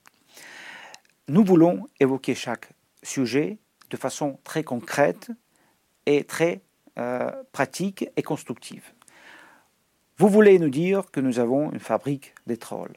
Venez, présentez vos preuves et parlons ensemble en ce qui concerne euh, ce problème-là. Nous avons, nous, avons, nous avons, déjà, et je peux vous dire que euh, cette discussion entre, euh, cet échange entre les Russes et les Français sur les problèmes de la sécurité informatique, il existe, et nous voulons qu'il se développe. C'est pas de la sécurité informatique, là, ça s'appelle de l'astroturfing. l'astroturfing, c'est... pour nous, pour nous, nous, pour nous considérons ce problème dans le cadre d'un grand sujet que nous appelons sécurité informatique ou sécurité d'information. Pour vous donner un exemple, nous voulons rendre les négociations concernant, ou plutôt les échanges euh, concernant ce problème, nous voulons euh, soulever euh, cette question à l'Assemblée générale de l'ONU. Nous voulons évoquer ce sujet dans le cadre international. Voilà pourquoi nous allons proposer des initiatives sur l'élaboration des règles dans ce domaine au niveau de l'Assemblée générale de l'ONU. Nous voulons discuter ça. Nous disons à nos partenaires américains, vous dites que nous nous sommes ingérés dans vos élections américaines. Donnez-nous donnez, de preuves. Parlez-nous. Montrez-nous euh, ces IP adresses ou je ne sais pas quoi. Envoyez-nous des informations. On va vous donner des réponses. Euh, on a proposé à l'entreprise de commencer euh, d'entamer des consultations bilatérales. Nous sommes ouverts, nous sommes prêts à la discussion nous n'avons pas euh, réussi à convaincre nos partenaires américains à entamer ce type de consultation. Nous avons proposé euh, à nos partenaires français de nous présenter des preuves concrètes d'ingérence dans les affaires françaises pendant l'élection présidentielle.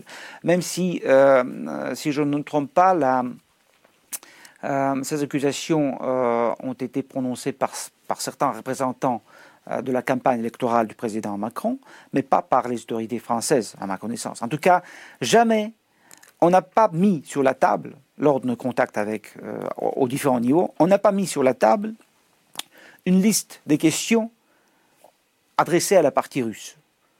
Comment vous pouvez expliquer tel, tel, tel, tel euh, fait? Qu'est-ce que vous voulez dire sur, sur telle, telle, telle ingérence? Jamais on n'a été approché par nos partenaires français malgré notre souhait de discuter cette affaire de façon approfondie, de façon constructive, dans l'atmosphère qui existe toujours euh, dans, le dialogue franco-russe. Et nous restons prêts, nous restons ouverts à discuter tout ça. Et là, vous me parlez de ce fabrique de trolls. Je n'ai aucune idée. Je n'ai aucune idée si cette fabrique existe ou non. Je sais qu'il y a des. nous avons évoqué ce sujet lors de notre contact précédent. Il y a des hackers. Euh, indépendants. Les, les c'est pas pareil. Euh, le, Paul Morera a fait un reportage dessus où il a été jusqu'au pied de l'immeuble, où euh, il, a été reçu. Bon. Qui ça? Paul Morera. Hum, hum, hum. On va revenir sur, ce sujet après. Revenons à notre rapport fait, fait par le CAPS et par une partie de l'armée. Euh, qui a été présenté dans l'amphithéâtre Foch avec le, ministre de, la Défense en grande pompe. Qu'est-ce qui vous a fait euh, mal, pas mal Qu'est-ce qui vous a choqué, pas choqué? Non, euh, écoutez, on était plutôt étonnés par cette quantité, cette, cette, différence incroyable entre les stations de certains acteurs internationaux ou non étatiques et la Russie. Après avoir euh, euh, fait euh, ces calculs, on peut faire la conclusion que, je répète, que l'ennemi numéro un de l'Europe et de la France, c'est la Russie. Nous ne pouvons pas accepter cette, cette idée, cette perception. nous, nous, ça, on nous le savait, on le savait. oui, ça nous étonne énormément parce que ça ne correspond pas avec la réalité, à notre avis. la Russie, qui a changé tellement qui ne présente euh, euh, rien euh, de l'Union soviétique de l'époque, un pays avec l'armée de 3 ou 4 millions de soldats, avec la surface encore plus, beaucoup plus importante qu'aujourd'hui, avec l'idéologie puissante qui avait des partisans partout dans les pays du monde et en Europe, avec tous ces instruments, avec tous ces moyens, je peux imaginer qu'on représentait un certain danger. Mais aujourd'hui, quand le pays est un pays démocratique, avec des élections, avec euh, la liberté euh, de la presse, avec l'opposition système et non système, avec euh, plusieurs défis, menaces, dangers devant elle, plusieurs de ces menaces sont communes, communs, et sont il se, pose devant euh, la Russie aussi bien que devant l'Occident. Sur la liberté de la presse, sur la liberté de la presse, vous faites souvent tirer les oreilles par certaines organisations internationales. Nous sommes critiqués comme euh, plusieurs d'autres pays, mais euh, écoutez, on peut faire mieux, peut-être, mais par rapport à tout ce qu'on avait avant 91 et surtout avec Internet. C'est vraiment ça la liberté. Télégramme, Télégramme qui a sauté pourquoi? Telegram, euh, si je comprends bien, euh, Telegram fonctionne toujours, mais Telegram a été pénalisé pour euh, son désaccord de coopérer avec les services spéciaux dans la lutte contre le problème terroriste. C'est pas pour surveiller les, les, citoyens russes que le service fédéral de sécurité a demandé la coopération. C'est pour contenir la menace terroriste parce que nous savons tous, tous ces euh, outils sont utilisés par les malfaiteurs, par les terroristes. Et là où nous devons par les journalistes qui veulent pas être écoutés ou par des mm, choses comme ça. Oui, oui, oui, par les journalistes également, mais ce n'était pas contre les journalistes, c'était contre les terroristes quand même. Voilà. Et euh, en plus, euh, on peut imaginer que Messenger c'est un seul euh, outil qui existe, et tous ces WhatsApp, Viber et les autres. Mais Telegram, c'est un sujet aussi très technique lié avec ces fameux clés je ne suis pas très spécialiste dans ce domaine, mais je peux vous confirmer quand même que Internet, il est surveillé, mais du point de vue des activités inégales, illégales. je ne sais pas, propagande du racisme, de la xénophobie, de la violence, de l'intolérance par rapport aux différentes ethnies, confessions, religions, etc., pédophilie, euh, criminalité organisée, euh, terrorisme. Euh, Internet donne beaucoup de possibilités à nous tous, mais en même temps, il représente certaines menaces, certains dangers. Mais je répète, nous voulons, avec tous nos partenaires internationaux, sans exception, élaborer ensemble des règles de comportement dans le domaine en général de, de la sécurité d'information. J'ouvre une petite parenthèse, une petite diversion, histoire de vous déconcentrer un peu. Pourquoi Dailymotion euh, est toujours interdit en Russie? Qui ça? Dailymotion. C'est un peu le YouTube français. Je ne peux pas vous donner la réponse. Je ne suis pas informé. Et je ne connais pas qu'est-ce que c'est Dailymotion Dailymotion, non. Hélas. J'ai honte, mais personne n'est parfait. revenons à notre rapport. pour vous, le fait que les États-Unis n'aient pas été cités, que d'autres pays n'aient pas été cités. On parle, on parle toujours de la Russie, la Chine, euh, l'axe du mal. Pourquoi, en tant que Français, nous, on s'est posé la question pourquoi on n'a pas eu quand même une, petite partie sur euh, les États-Unis? Vous avez eu notre, ce même questionnement ou? Vous êtes mieux placé que moi pour, euh, pour répondre. Je ne suis pas français, moi. Mais non, écoutez, voilà, c'est ça le problème. nous ne comprenons pas pourquoi élaborer un tel rapport sans discuter ce sujet au niveau bilatéral ou euh, au niveau multilatéral. Nous sommes pour, la, euh, pour le monde euh, multilatéral, pour, le pour la politique multilatérale, nous sommes absolument d'accord avec le président Macron qui profite de chaque son apparition devant les décideurs internationaux ou devant le public international pour réitérer encore une fois que la France est partisan de la multipolarité. Nous aussi, nous sommes des partisans de multipolarité. Nous sommes très loin de l'isolationnisme. Nous sommes très ouverts euh, à la coopération euh, au niveau régional et international. Regardez ce que nous faisons. Au lieu de quitter l'organisation, nous voulons élargir des organisations, nous voulons développer euh, les contacts entre les différentes organisations. Nous sommes partisans de l'intégration, des intégrations. Voilà pourquoi nous optons pour l'établissement d'un vrai, euh, disons, pas partenariat, mais pour, pour l'instant, d'un contact permanent entre l'Union européenne et euh, l'Organisation euh, de la coopération euro-asiatique que nous avons créée avec certains de nos partenaires pays membres de, la communauté des États indépendants. Nous, voulons, nous travaillons activement avec plusieurs partenaires dans le cadre de l'Organisation de coopération de Shanghai. Et il y a toujours des pays qui veulent entrer dans cette organisation, devenir observateurs et membres permanents. Donc nous sommes absolument ouverts au contact, à la coopération, au, développement des relations dans tous les domaines, y compris dans ce domaine-là. Mais au, lieu de ça, au lieu de ça, nous recevons un rapport où on nous accuse, où on présente la Russie, je répète, comme le premier danger de devant, qui, qui, qui, existe devant l'Occident aujourd'hui. Voilà, je me demande Si, euh, si les Français partagent cette vision des choses. Dans, dans ce rapport, on parle beaucoup des, des médias d'influence russe comme RT et Sputnik. C'est Télékremlin, comme euh, on l'appelle. Hmm, oui, deux chaînes très professionnelles. Dites-moi, s'il vous plaît, Hmm. Pour RT, peut-être, pour, pour Spoutnik, on émettra quelques réserves. Bon, euh, je connais mieux euh, Russia Today. Euh, Russia Today, euh, c'est une grande nouveauté pour nous. Pour la première fois dans notre histoire, nous avons créé une télévision qui doit porter notre vision du monde à, aux téléspectateurs internationaux et étrangers. Dites-moi s'il vous plaît, vous avez une chaîne magnifiques euh, que nous aimons bien et nous coopérons avec eux, France 24 par exemple. Euh, France 24 euh, qui parle en français, en anglais, en arabe, n'est-ce pas? En espagnol? Non. français, arabe, anglais. Diffuse ces programmes en trois langues. C'est pour faire quoi? C'est pour donner la vision française du monde, c'est pour donner euh, la position française, les analyses françaises, parce que je pense, je présume que les analyses de Brexit présentées par France 24 se distinguent un petit peu de la façon de présenter ce qui se passe en Grande-Bretagne par BBC, par exemple.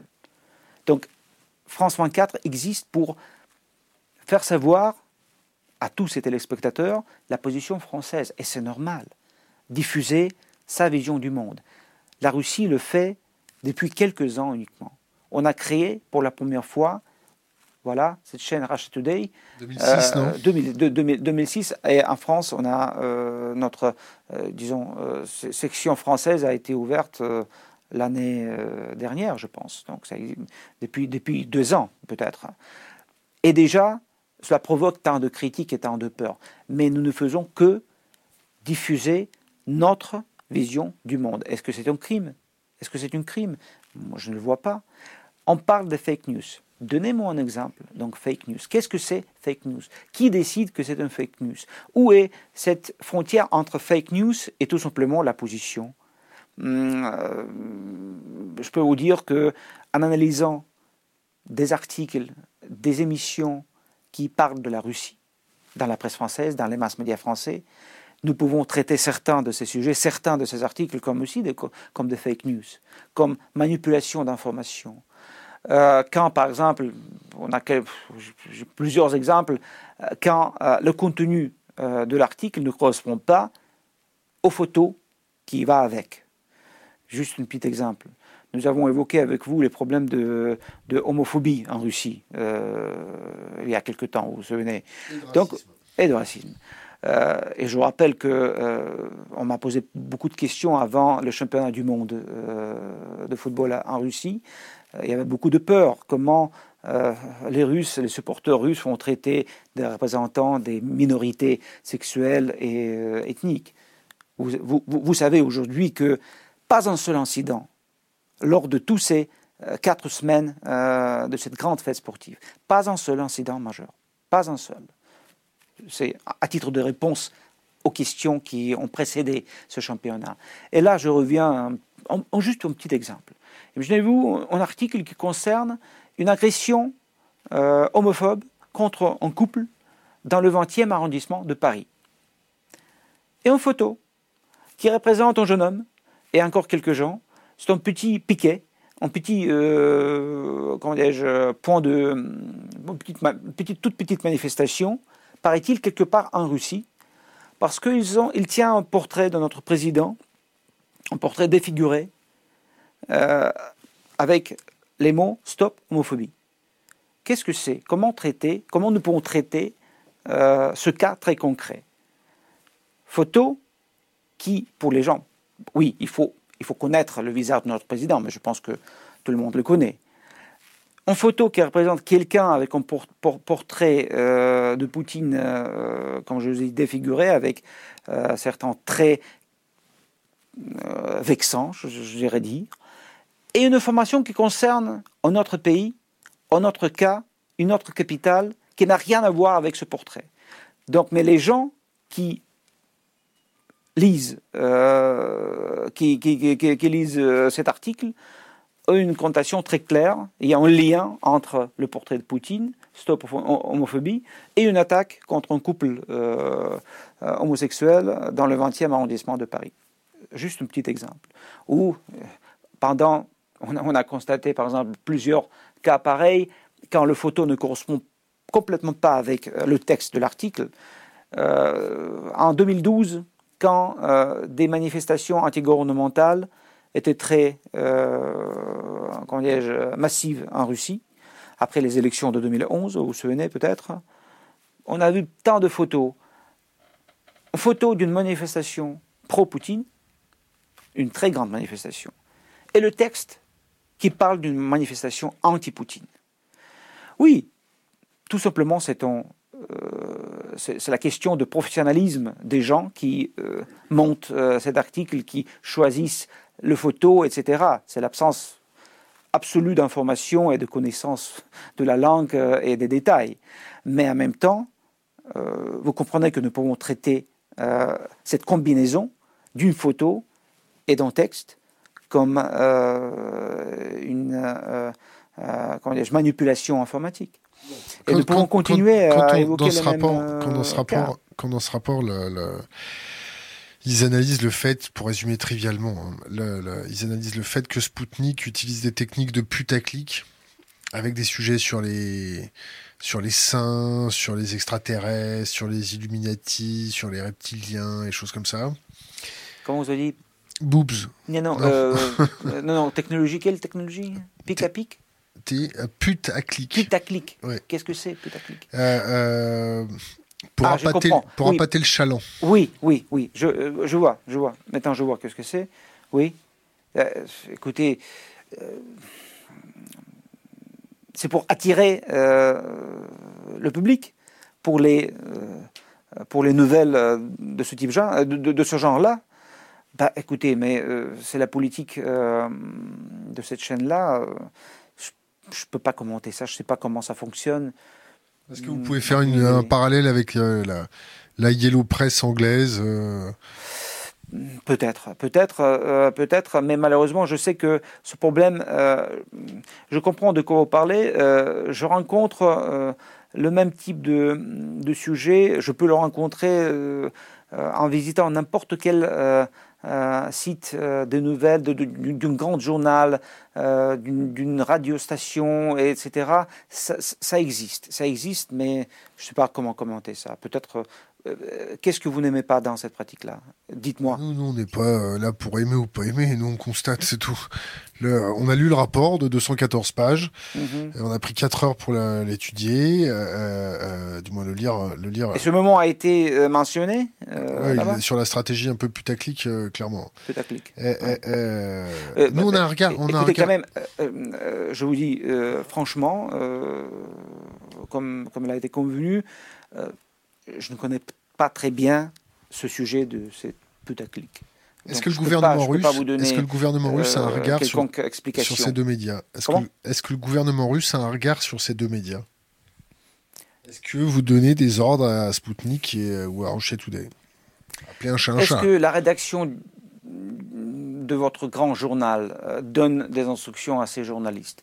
Peut-être pas chaque jour, mais est-ce qu'il y a une ligne politique respectée par tel ou tel journal? Je pense que oui. En France? Oui, en France. Bah, on a Libération, on a Le Figaro. Non, je ne veux, pas citer, je veux pas citer les journaux, mais vous savez qu'il y a des journaux qui sont plutôt qui appartiennent plutôt à l'aile gauche euh, du monde politique, les autres plutôt à l'aile droite. Je pense qu'il y a une politique de la rédaction, n'est-ce pas? Et les journalistes font leur choix. S'ils travaillent dans, cette, euh, dans ce journal, ils respectent euh, telle ou telle comment conception politique de ce journal. Ils respectent certaines instructions de leur rédacteur en chef.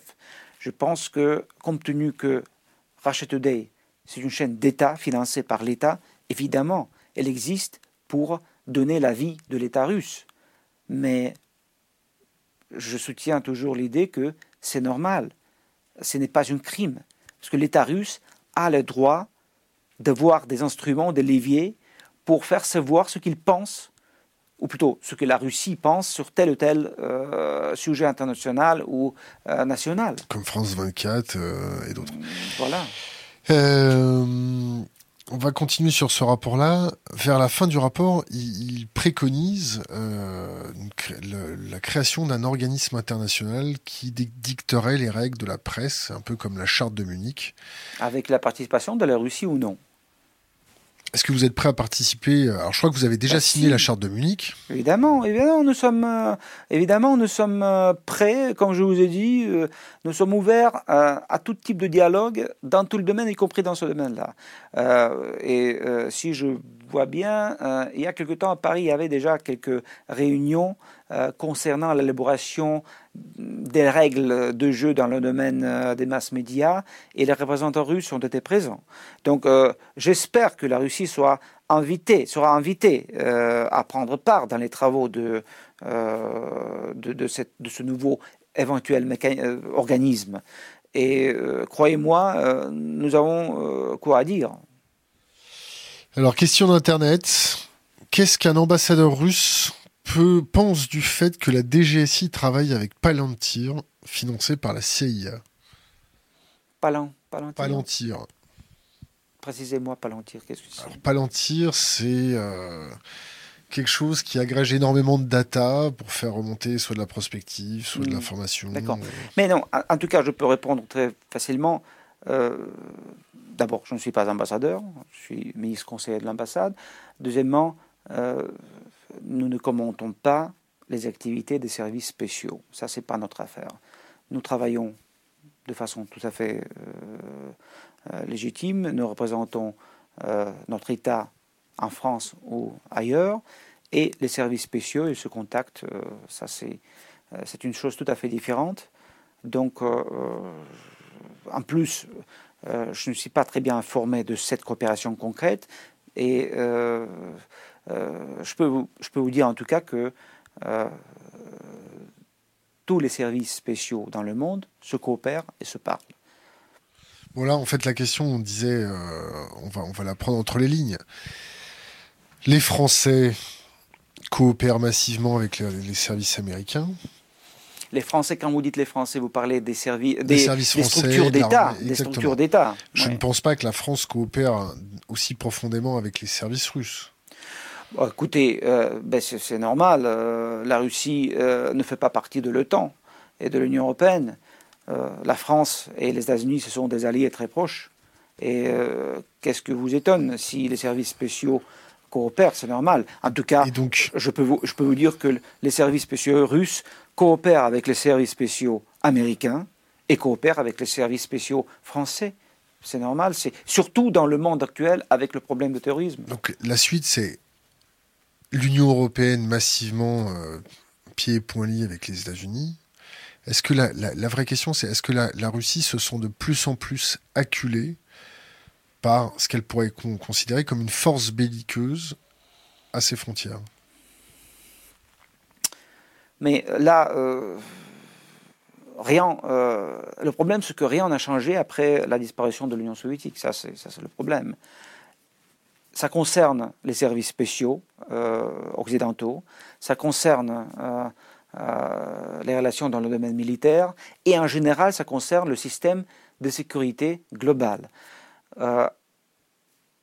après l'effondrement de l'Union soviétique, après l'effondrement du bloc de Varsovie, la situation sécuritaire en Europe euh, a changé euh, de façon absolument spectaculaire. Le monde a changé en général et le système de sécurité n'a pas beaucoup évolué. Au contraire, il a évolué. Il a évolué, mais dans quel sens? Aujourd'hui, nous avons euh, le temps devant nos frontières. Nous avons la frontière commune avec les pays de l'OTAN. Nous avons des contingents importants des pays de l'OTAN à proximité de nos frontières. Nous avons euh, un système global euh, de la défense antimissile qui est en train d'être construit par euh, les Américains et les Européens, le système de l'OTAN. Donc voilà ce que nous avons devant nous. Nous avons des bases américaines partout un petit peu dans le monde, autour de nos frontières. Nous avons des bases américaines toujours en Corée, au Japon, dans l'océan Pacifique. Nous avons des bases militaires américaines en Afghanistan, en Irak, nous avons la présence américaine en Syrie, nous avons la présence américaine euh, en Afrique. Euh, voilà. Donc le monde a changé et le système de sécurité, y compris en Europe, n'a pas évolué du tout. Ce que ne peut euh, que provoquer notre chagrin et notre volonté de changer la situation. Voilà pourquoi nous avons proposé à un moment donné, il y a quelques ans, nous avons proposé à signer une nouvelle traité sur la sécurité en Europe, une traité qui devrait prendre en compte les changements qui ont, euh, qui ont eu lieu après l'effondrement de l'Union soviétique et après le changement complet de, de, la situation géostratégique dans le monde. Pour l'instant, pas de réponse. Qui vous voyez pour euh, succéder à Vladimir Poutine? Il est trop tôt euh, de traiter ce sujet parce que, par exemple, Poutine a devant lui cinq ans de travail je, pense que euh, les hommes politiques, les personnalités concrètes viendront au fur et à mesure de l'approche de, des prochaines élections présidentielles. Pour l'instant, ils travaillent, ils ne pensent pas à un successeur. Et en toute état de choses, vous avez vu ce qui s'est passé ces dernières semaines en Russie lors des élections régionales quatre candidats qui représentaient le parti euh, au pouvoir, la Russie unifiée, ont perdu, ou plutôt euh, deux ont perdu, un a renoncé, et euh, quatrième a été remplacé. Il y aura un autre la deuxième deuxième tour des élections des gouverneurs de, de, la région de Vladivostok. Donc, ce que veut dire que nous avons une vraie vie politique. il y a des forces d'opposition, il y a des gens qui arrivent, il y a des, de nouvelles personnalités, euh, de, nouvelles, euh, de nouveaux en politique. Euh, donc on va voir demain ce, que, ce que va nous attendre vers la fin du mandat du président Poutine. Est-ce que les Russes s'inquiètent de l'après-Poutine Parce que d'après, c'est purement, c'est une vision de l'esprit. Tous les Russes avec qui j'ai pu discuter en Russie, pris de ci de là, s'inquiètent de l'après-Poutine, parce que pour eux, Poutine a, assaini le pays.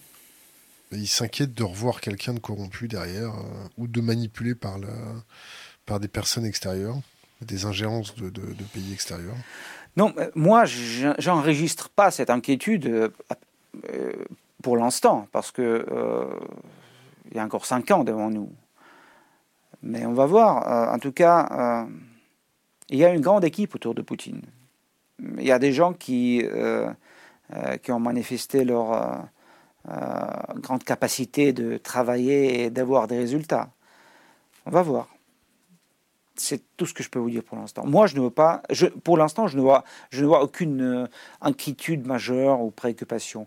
Euh, la, vie euh, est compliquée. nous vivons aujourd'hui. Nous avons des tâches à exécuter maintenant. Nous avons des problèmes à traiter aujourd'hui et demain. Et ce que nous attend après-demain, on va réfléchir comme Scarlett O'Hara disait, je vais en penser demain. La procrastination, c'est ça? Alors, question d'Internet. On peut se moquer de Poutine en Russie? Point d'interrogation. Oui. Oui. Alors, autre question d'Internet. Grâce aux sanctions de la Russie, grâce aux sanctions, la Russie devient leader euh, mondial des exportations de céréales. La Russie cherche-t-elle à devenir autonome d'un point de vue alimentaire? Évidemment, euh, c'est en, euh, principe, je pense que chaque pays le souhaite être absolument indépendant du point de, de des produits alimentaires. Mais c'est difficile euh, et euh, ça dépend euh, de l'étendue de votre pays, ça dépend du climat, etc. Mais les sanctions nous ont bien démontré que il est préférable, quand même, il est préférable d'être autonome. Mais le moment n'est pas venu. Euh, nous avons beaucoup progressé euh, du point de vue de la production euh, agroalimentaire. le secteur de l'agriculture était le secteur le plus, qui a connu plus de succès après l'introduction des sanctions. Et c'est normal, parce qu'ils étaient obligés de travailler plus, de développer leur, leur production, et, etc. mais je ne peux pas vous dire que c'est en idée fixe mais on travaille. On travaille euh, beaucoup dans le domaine de l'agriculture pour produire plus, pour exporter, vous avez raison. Euh, je me souviens très bien des années euh, soviétiques, là où la question des céréales, la, question de pain, c'est une question cruciale, parce qu'on était obligé parfois d'acheter du blé en Argentine, au Canada, aux États-Unis. Aujourd'hui, nous exportons euh, notre blé, nous, sommes devenus un exportateur parmi euh, les premiers, ou peut-être numéro un. C'est génial, c'est très bien, nous sommes très contents, mais il faut produire plus de viande. Euh, je sais qu'on a beaucoup progressé avec, la production de, de, volaille, mais il y a d'autres domaines où on peut faire mieux. La population est grande, 145, 145 euh, millions d'habitants. Euh, nous exportons une partie des légumes et des fruits. Euh, mais voilà, je répète, c'est ton souhait, c'est ton souhait d'être indépendant, même si pour l'instant nous sommes assez loin de ça. Autre question internet que je vais vous lire tel quel. Y a-t-il aujourd'hui des écrivains de la trompe de Tolstoï, Dostoïevski, Bulgakov? Et sinon, est-ce à cause du soviétisme ou du libéralisme nationaliste poutinien ou des deux?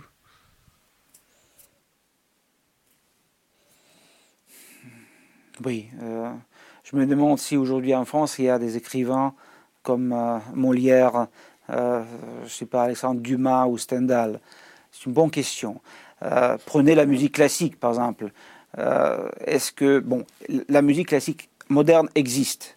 Mais pour moi, par exemple, moi je suis resté dans le XVIIe, XVIIIe siècle avec euh, les grands comme euh, Beethoven, euh, Mozart, Bach, etc. Donc c'est une question de goût. la littérature russe est très riche. il y a plusieurs, plusieurs écrivains. À mon avis, pour l'instant, notre terre n'a pas donné des écrivains de ce niveau-là comme Tolstoï et Dostoïevski. Mais peut-être euh, il est petit euh, et il grandit, il lit ces grands euh, auteurs et il va devenir comme tel dans quelques ans. Mais je répète, le choix des auteurs est très riche. vous pouvez choisir, il y a la liberté absolue. Si avant, il faut être membre de l'organisation des écrivains de l'Union soviétique. Aujourd'hui, c'est la liberté de penser absolue. Vous pouvez euh, éditer votre, publier votre ouvrage euh, à n'importe quel moment. Personne ne peut pas vous empêcher de le faire si vous respectez la législation. Et s'il n'y a pas de propagande euh, je sais pas, de, euh, de, néonazisme ou de xénophobie agressive. Et pour ça, il y a des organes spéciaux qui, euh, évidemment, veillent. mais à part ça, si vous respectez la loi, vous êtes absolument libre dans vos pensées, dans vos activités littéraires. vous pouvez faire n'importe quoi. il y a des auteurs très intéressants, mais je répète, dire que nous avons aujourd'hui en Tolstoï ou en Dostoïevski, vivant, euh, non, moi je ne vois pas. parlons un peu de l'affaire Skripal, les derniers rebondissements. Euh, vous avez déjà fait un peu de tourisme dans la cathédrale de Salisbury? Non, non. J'adore les, cathédrales, mais pour l'instant, je m'occupe de la France. L'interview qui a été euh, faite par RT des, deux recherchés ressortissants russes, ça vous a fait penser à quoi? Euh, deux types euh, très bizarres. Euh, tout ça, c'est une histoire absolument étonnante. mais vous savez que quand les Britanniques ont publié pour la première fois leurs photos, ils ont dit tout de suite que les noms highly likely sont faux. Mais voilà, on nous a présenté ces deux mecs très bizarres, très étranges non, il y, a, beaucoup de questions. Il y a toujours beaucoup de questions.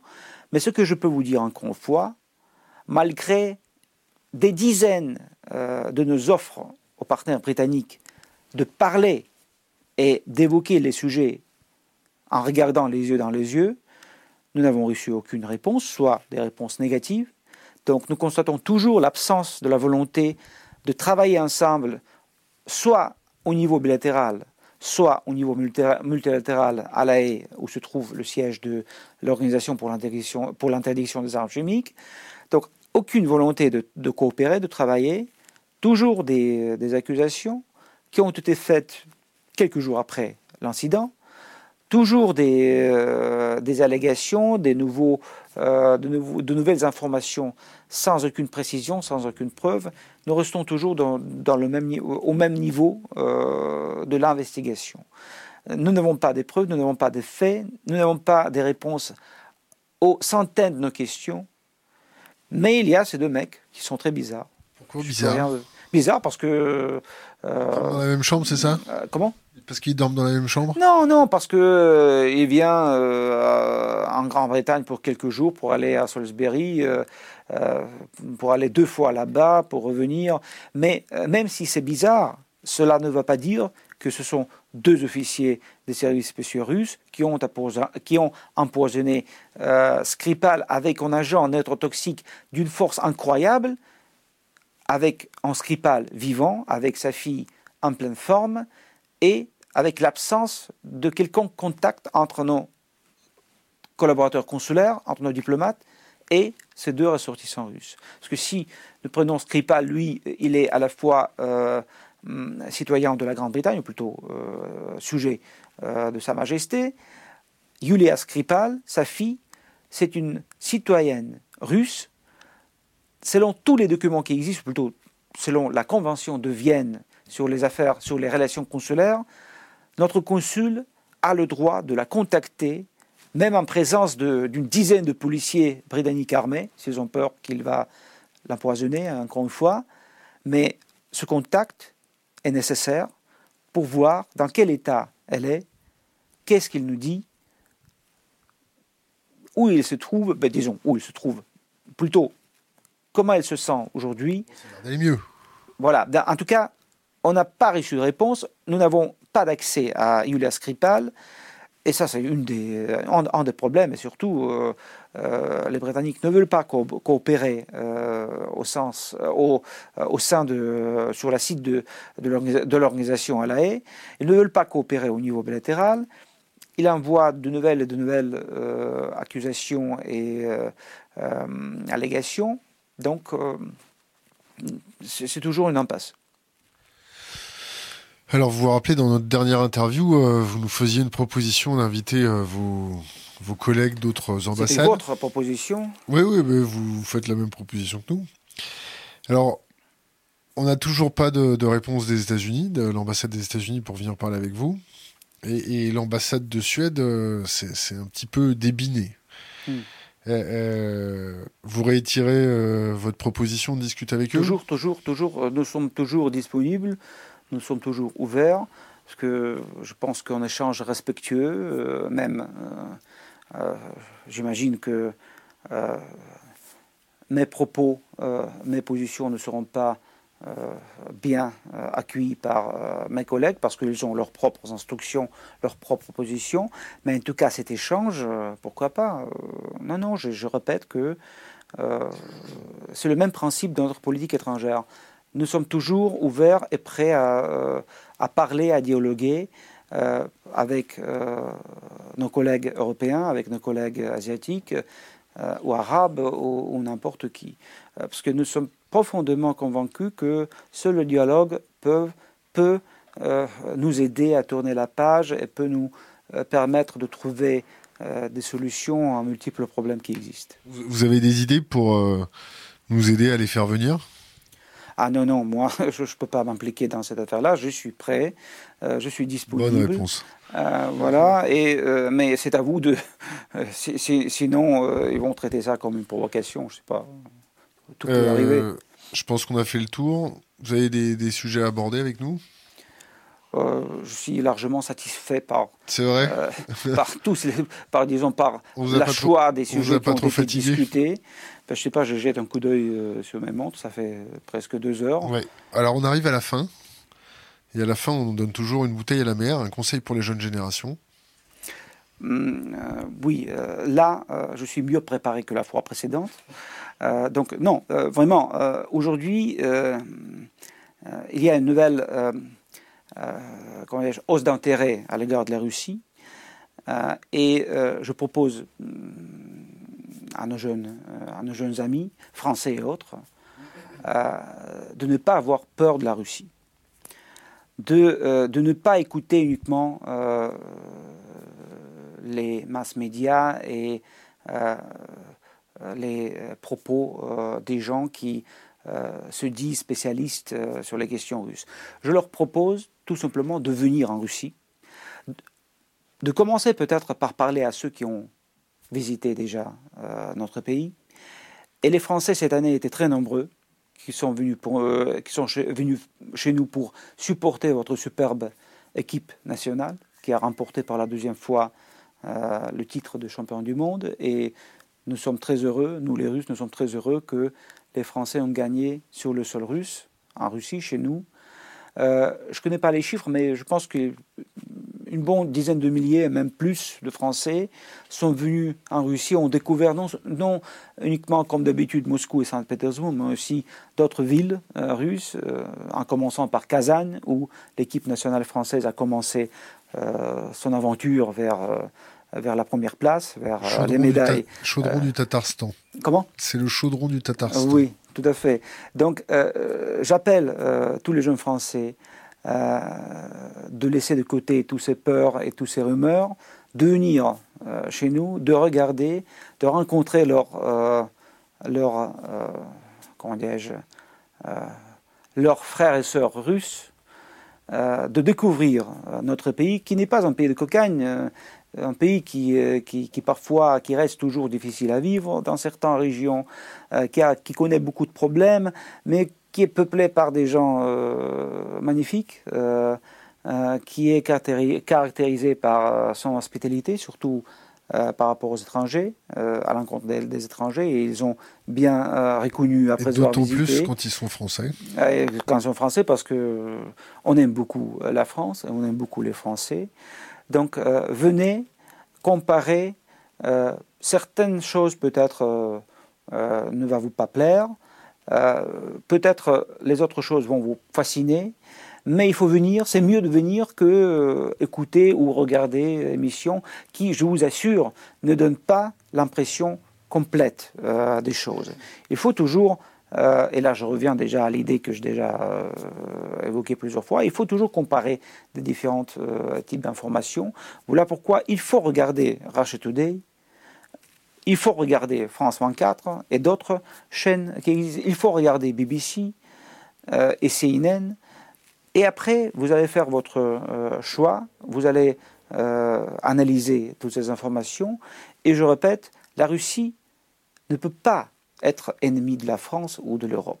La Russie fait partie de l'espace euh, européen, de l'espace de, espace euro-asiatique qui commence à Lissabon et se termine à Vladivostok. L'espace de l'Atlantique à l'Ural, comme disait le général de Gaulle. Euh, aujourd'hui, nous disons de Lissabon jusqu'à Vladivostok, pour démontrer qu'elle est grande, notre continent. La Russie euh, n'est pas un ennemi, la Russie c'est un ami, la Russie c'est un pays qui est lié avec la France et avec l'Europe euh, par de multiples liens qui existent depuis des millénaires, depuis un millénaire au minimum. Donc voilà, même si nous avons des divergences, même si nous avons des intérêts qui ne, correspondent, qui ne coïncident pas toujours, nous ne sommes pas des ennemis, nous pouvons travailler, coopérer ensemble dans l'intérêt de nos peuples, dans l'intérêt de l'humanité globalement dit. On va déjà commencer par passer nos vacances en Russie. Artem Studenikov, merci. Merci. Merci beaucoup.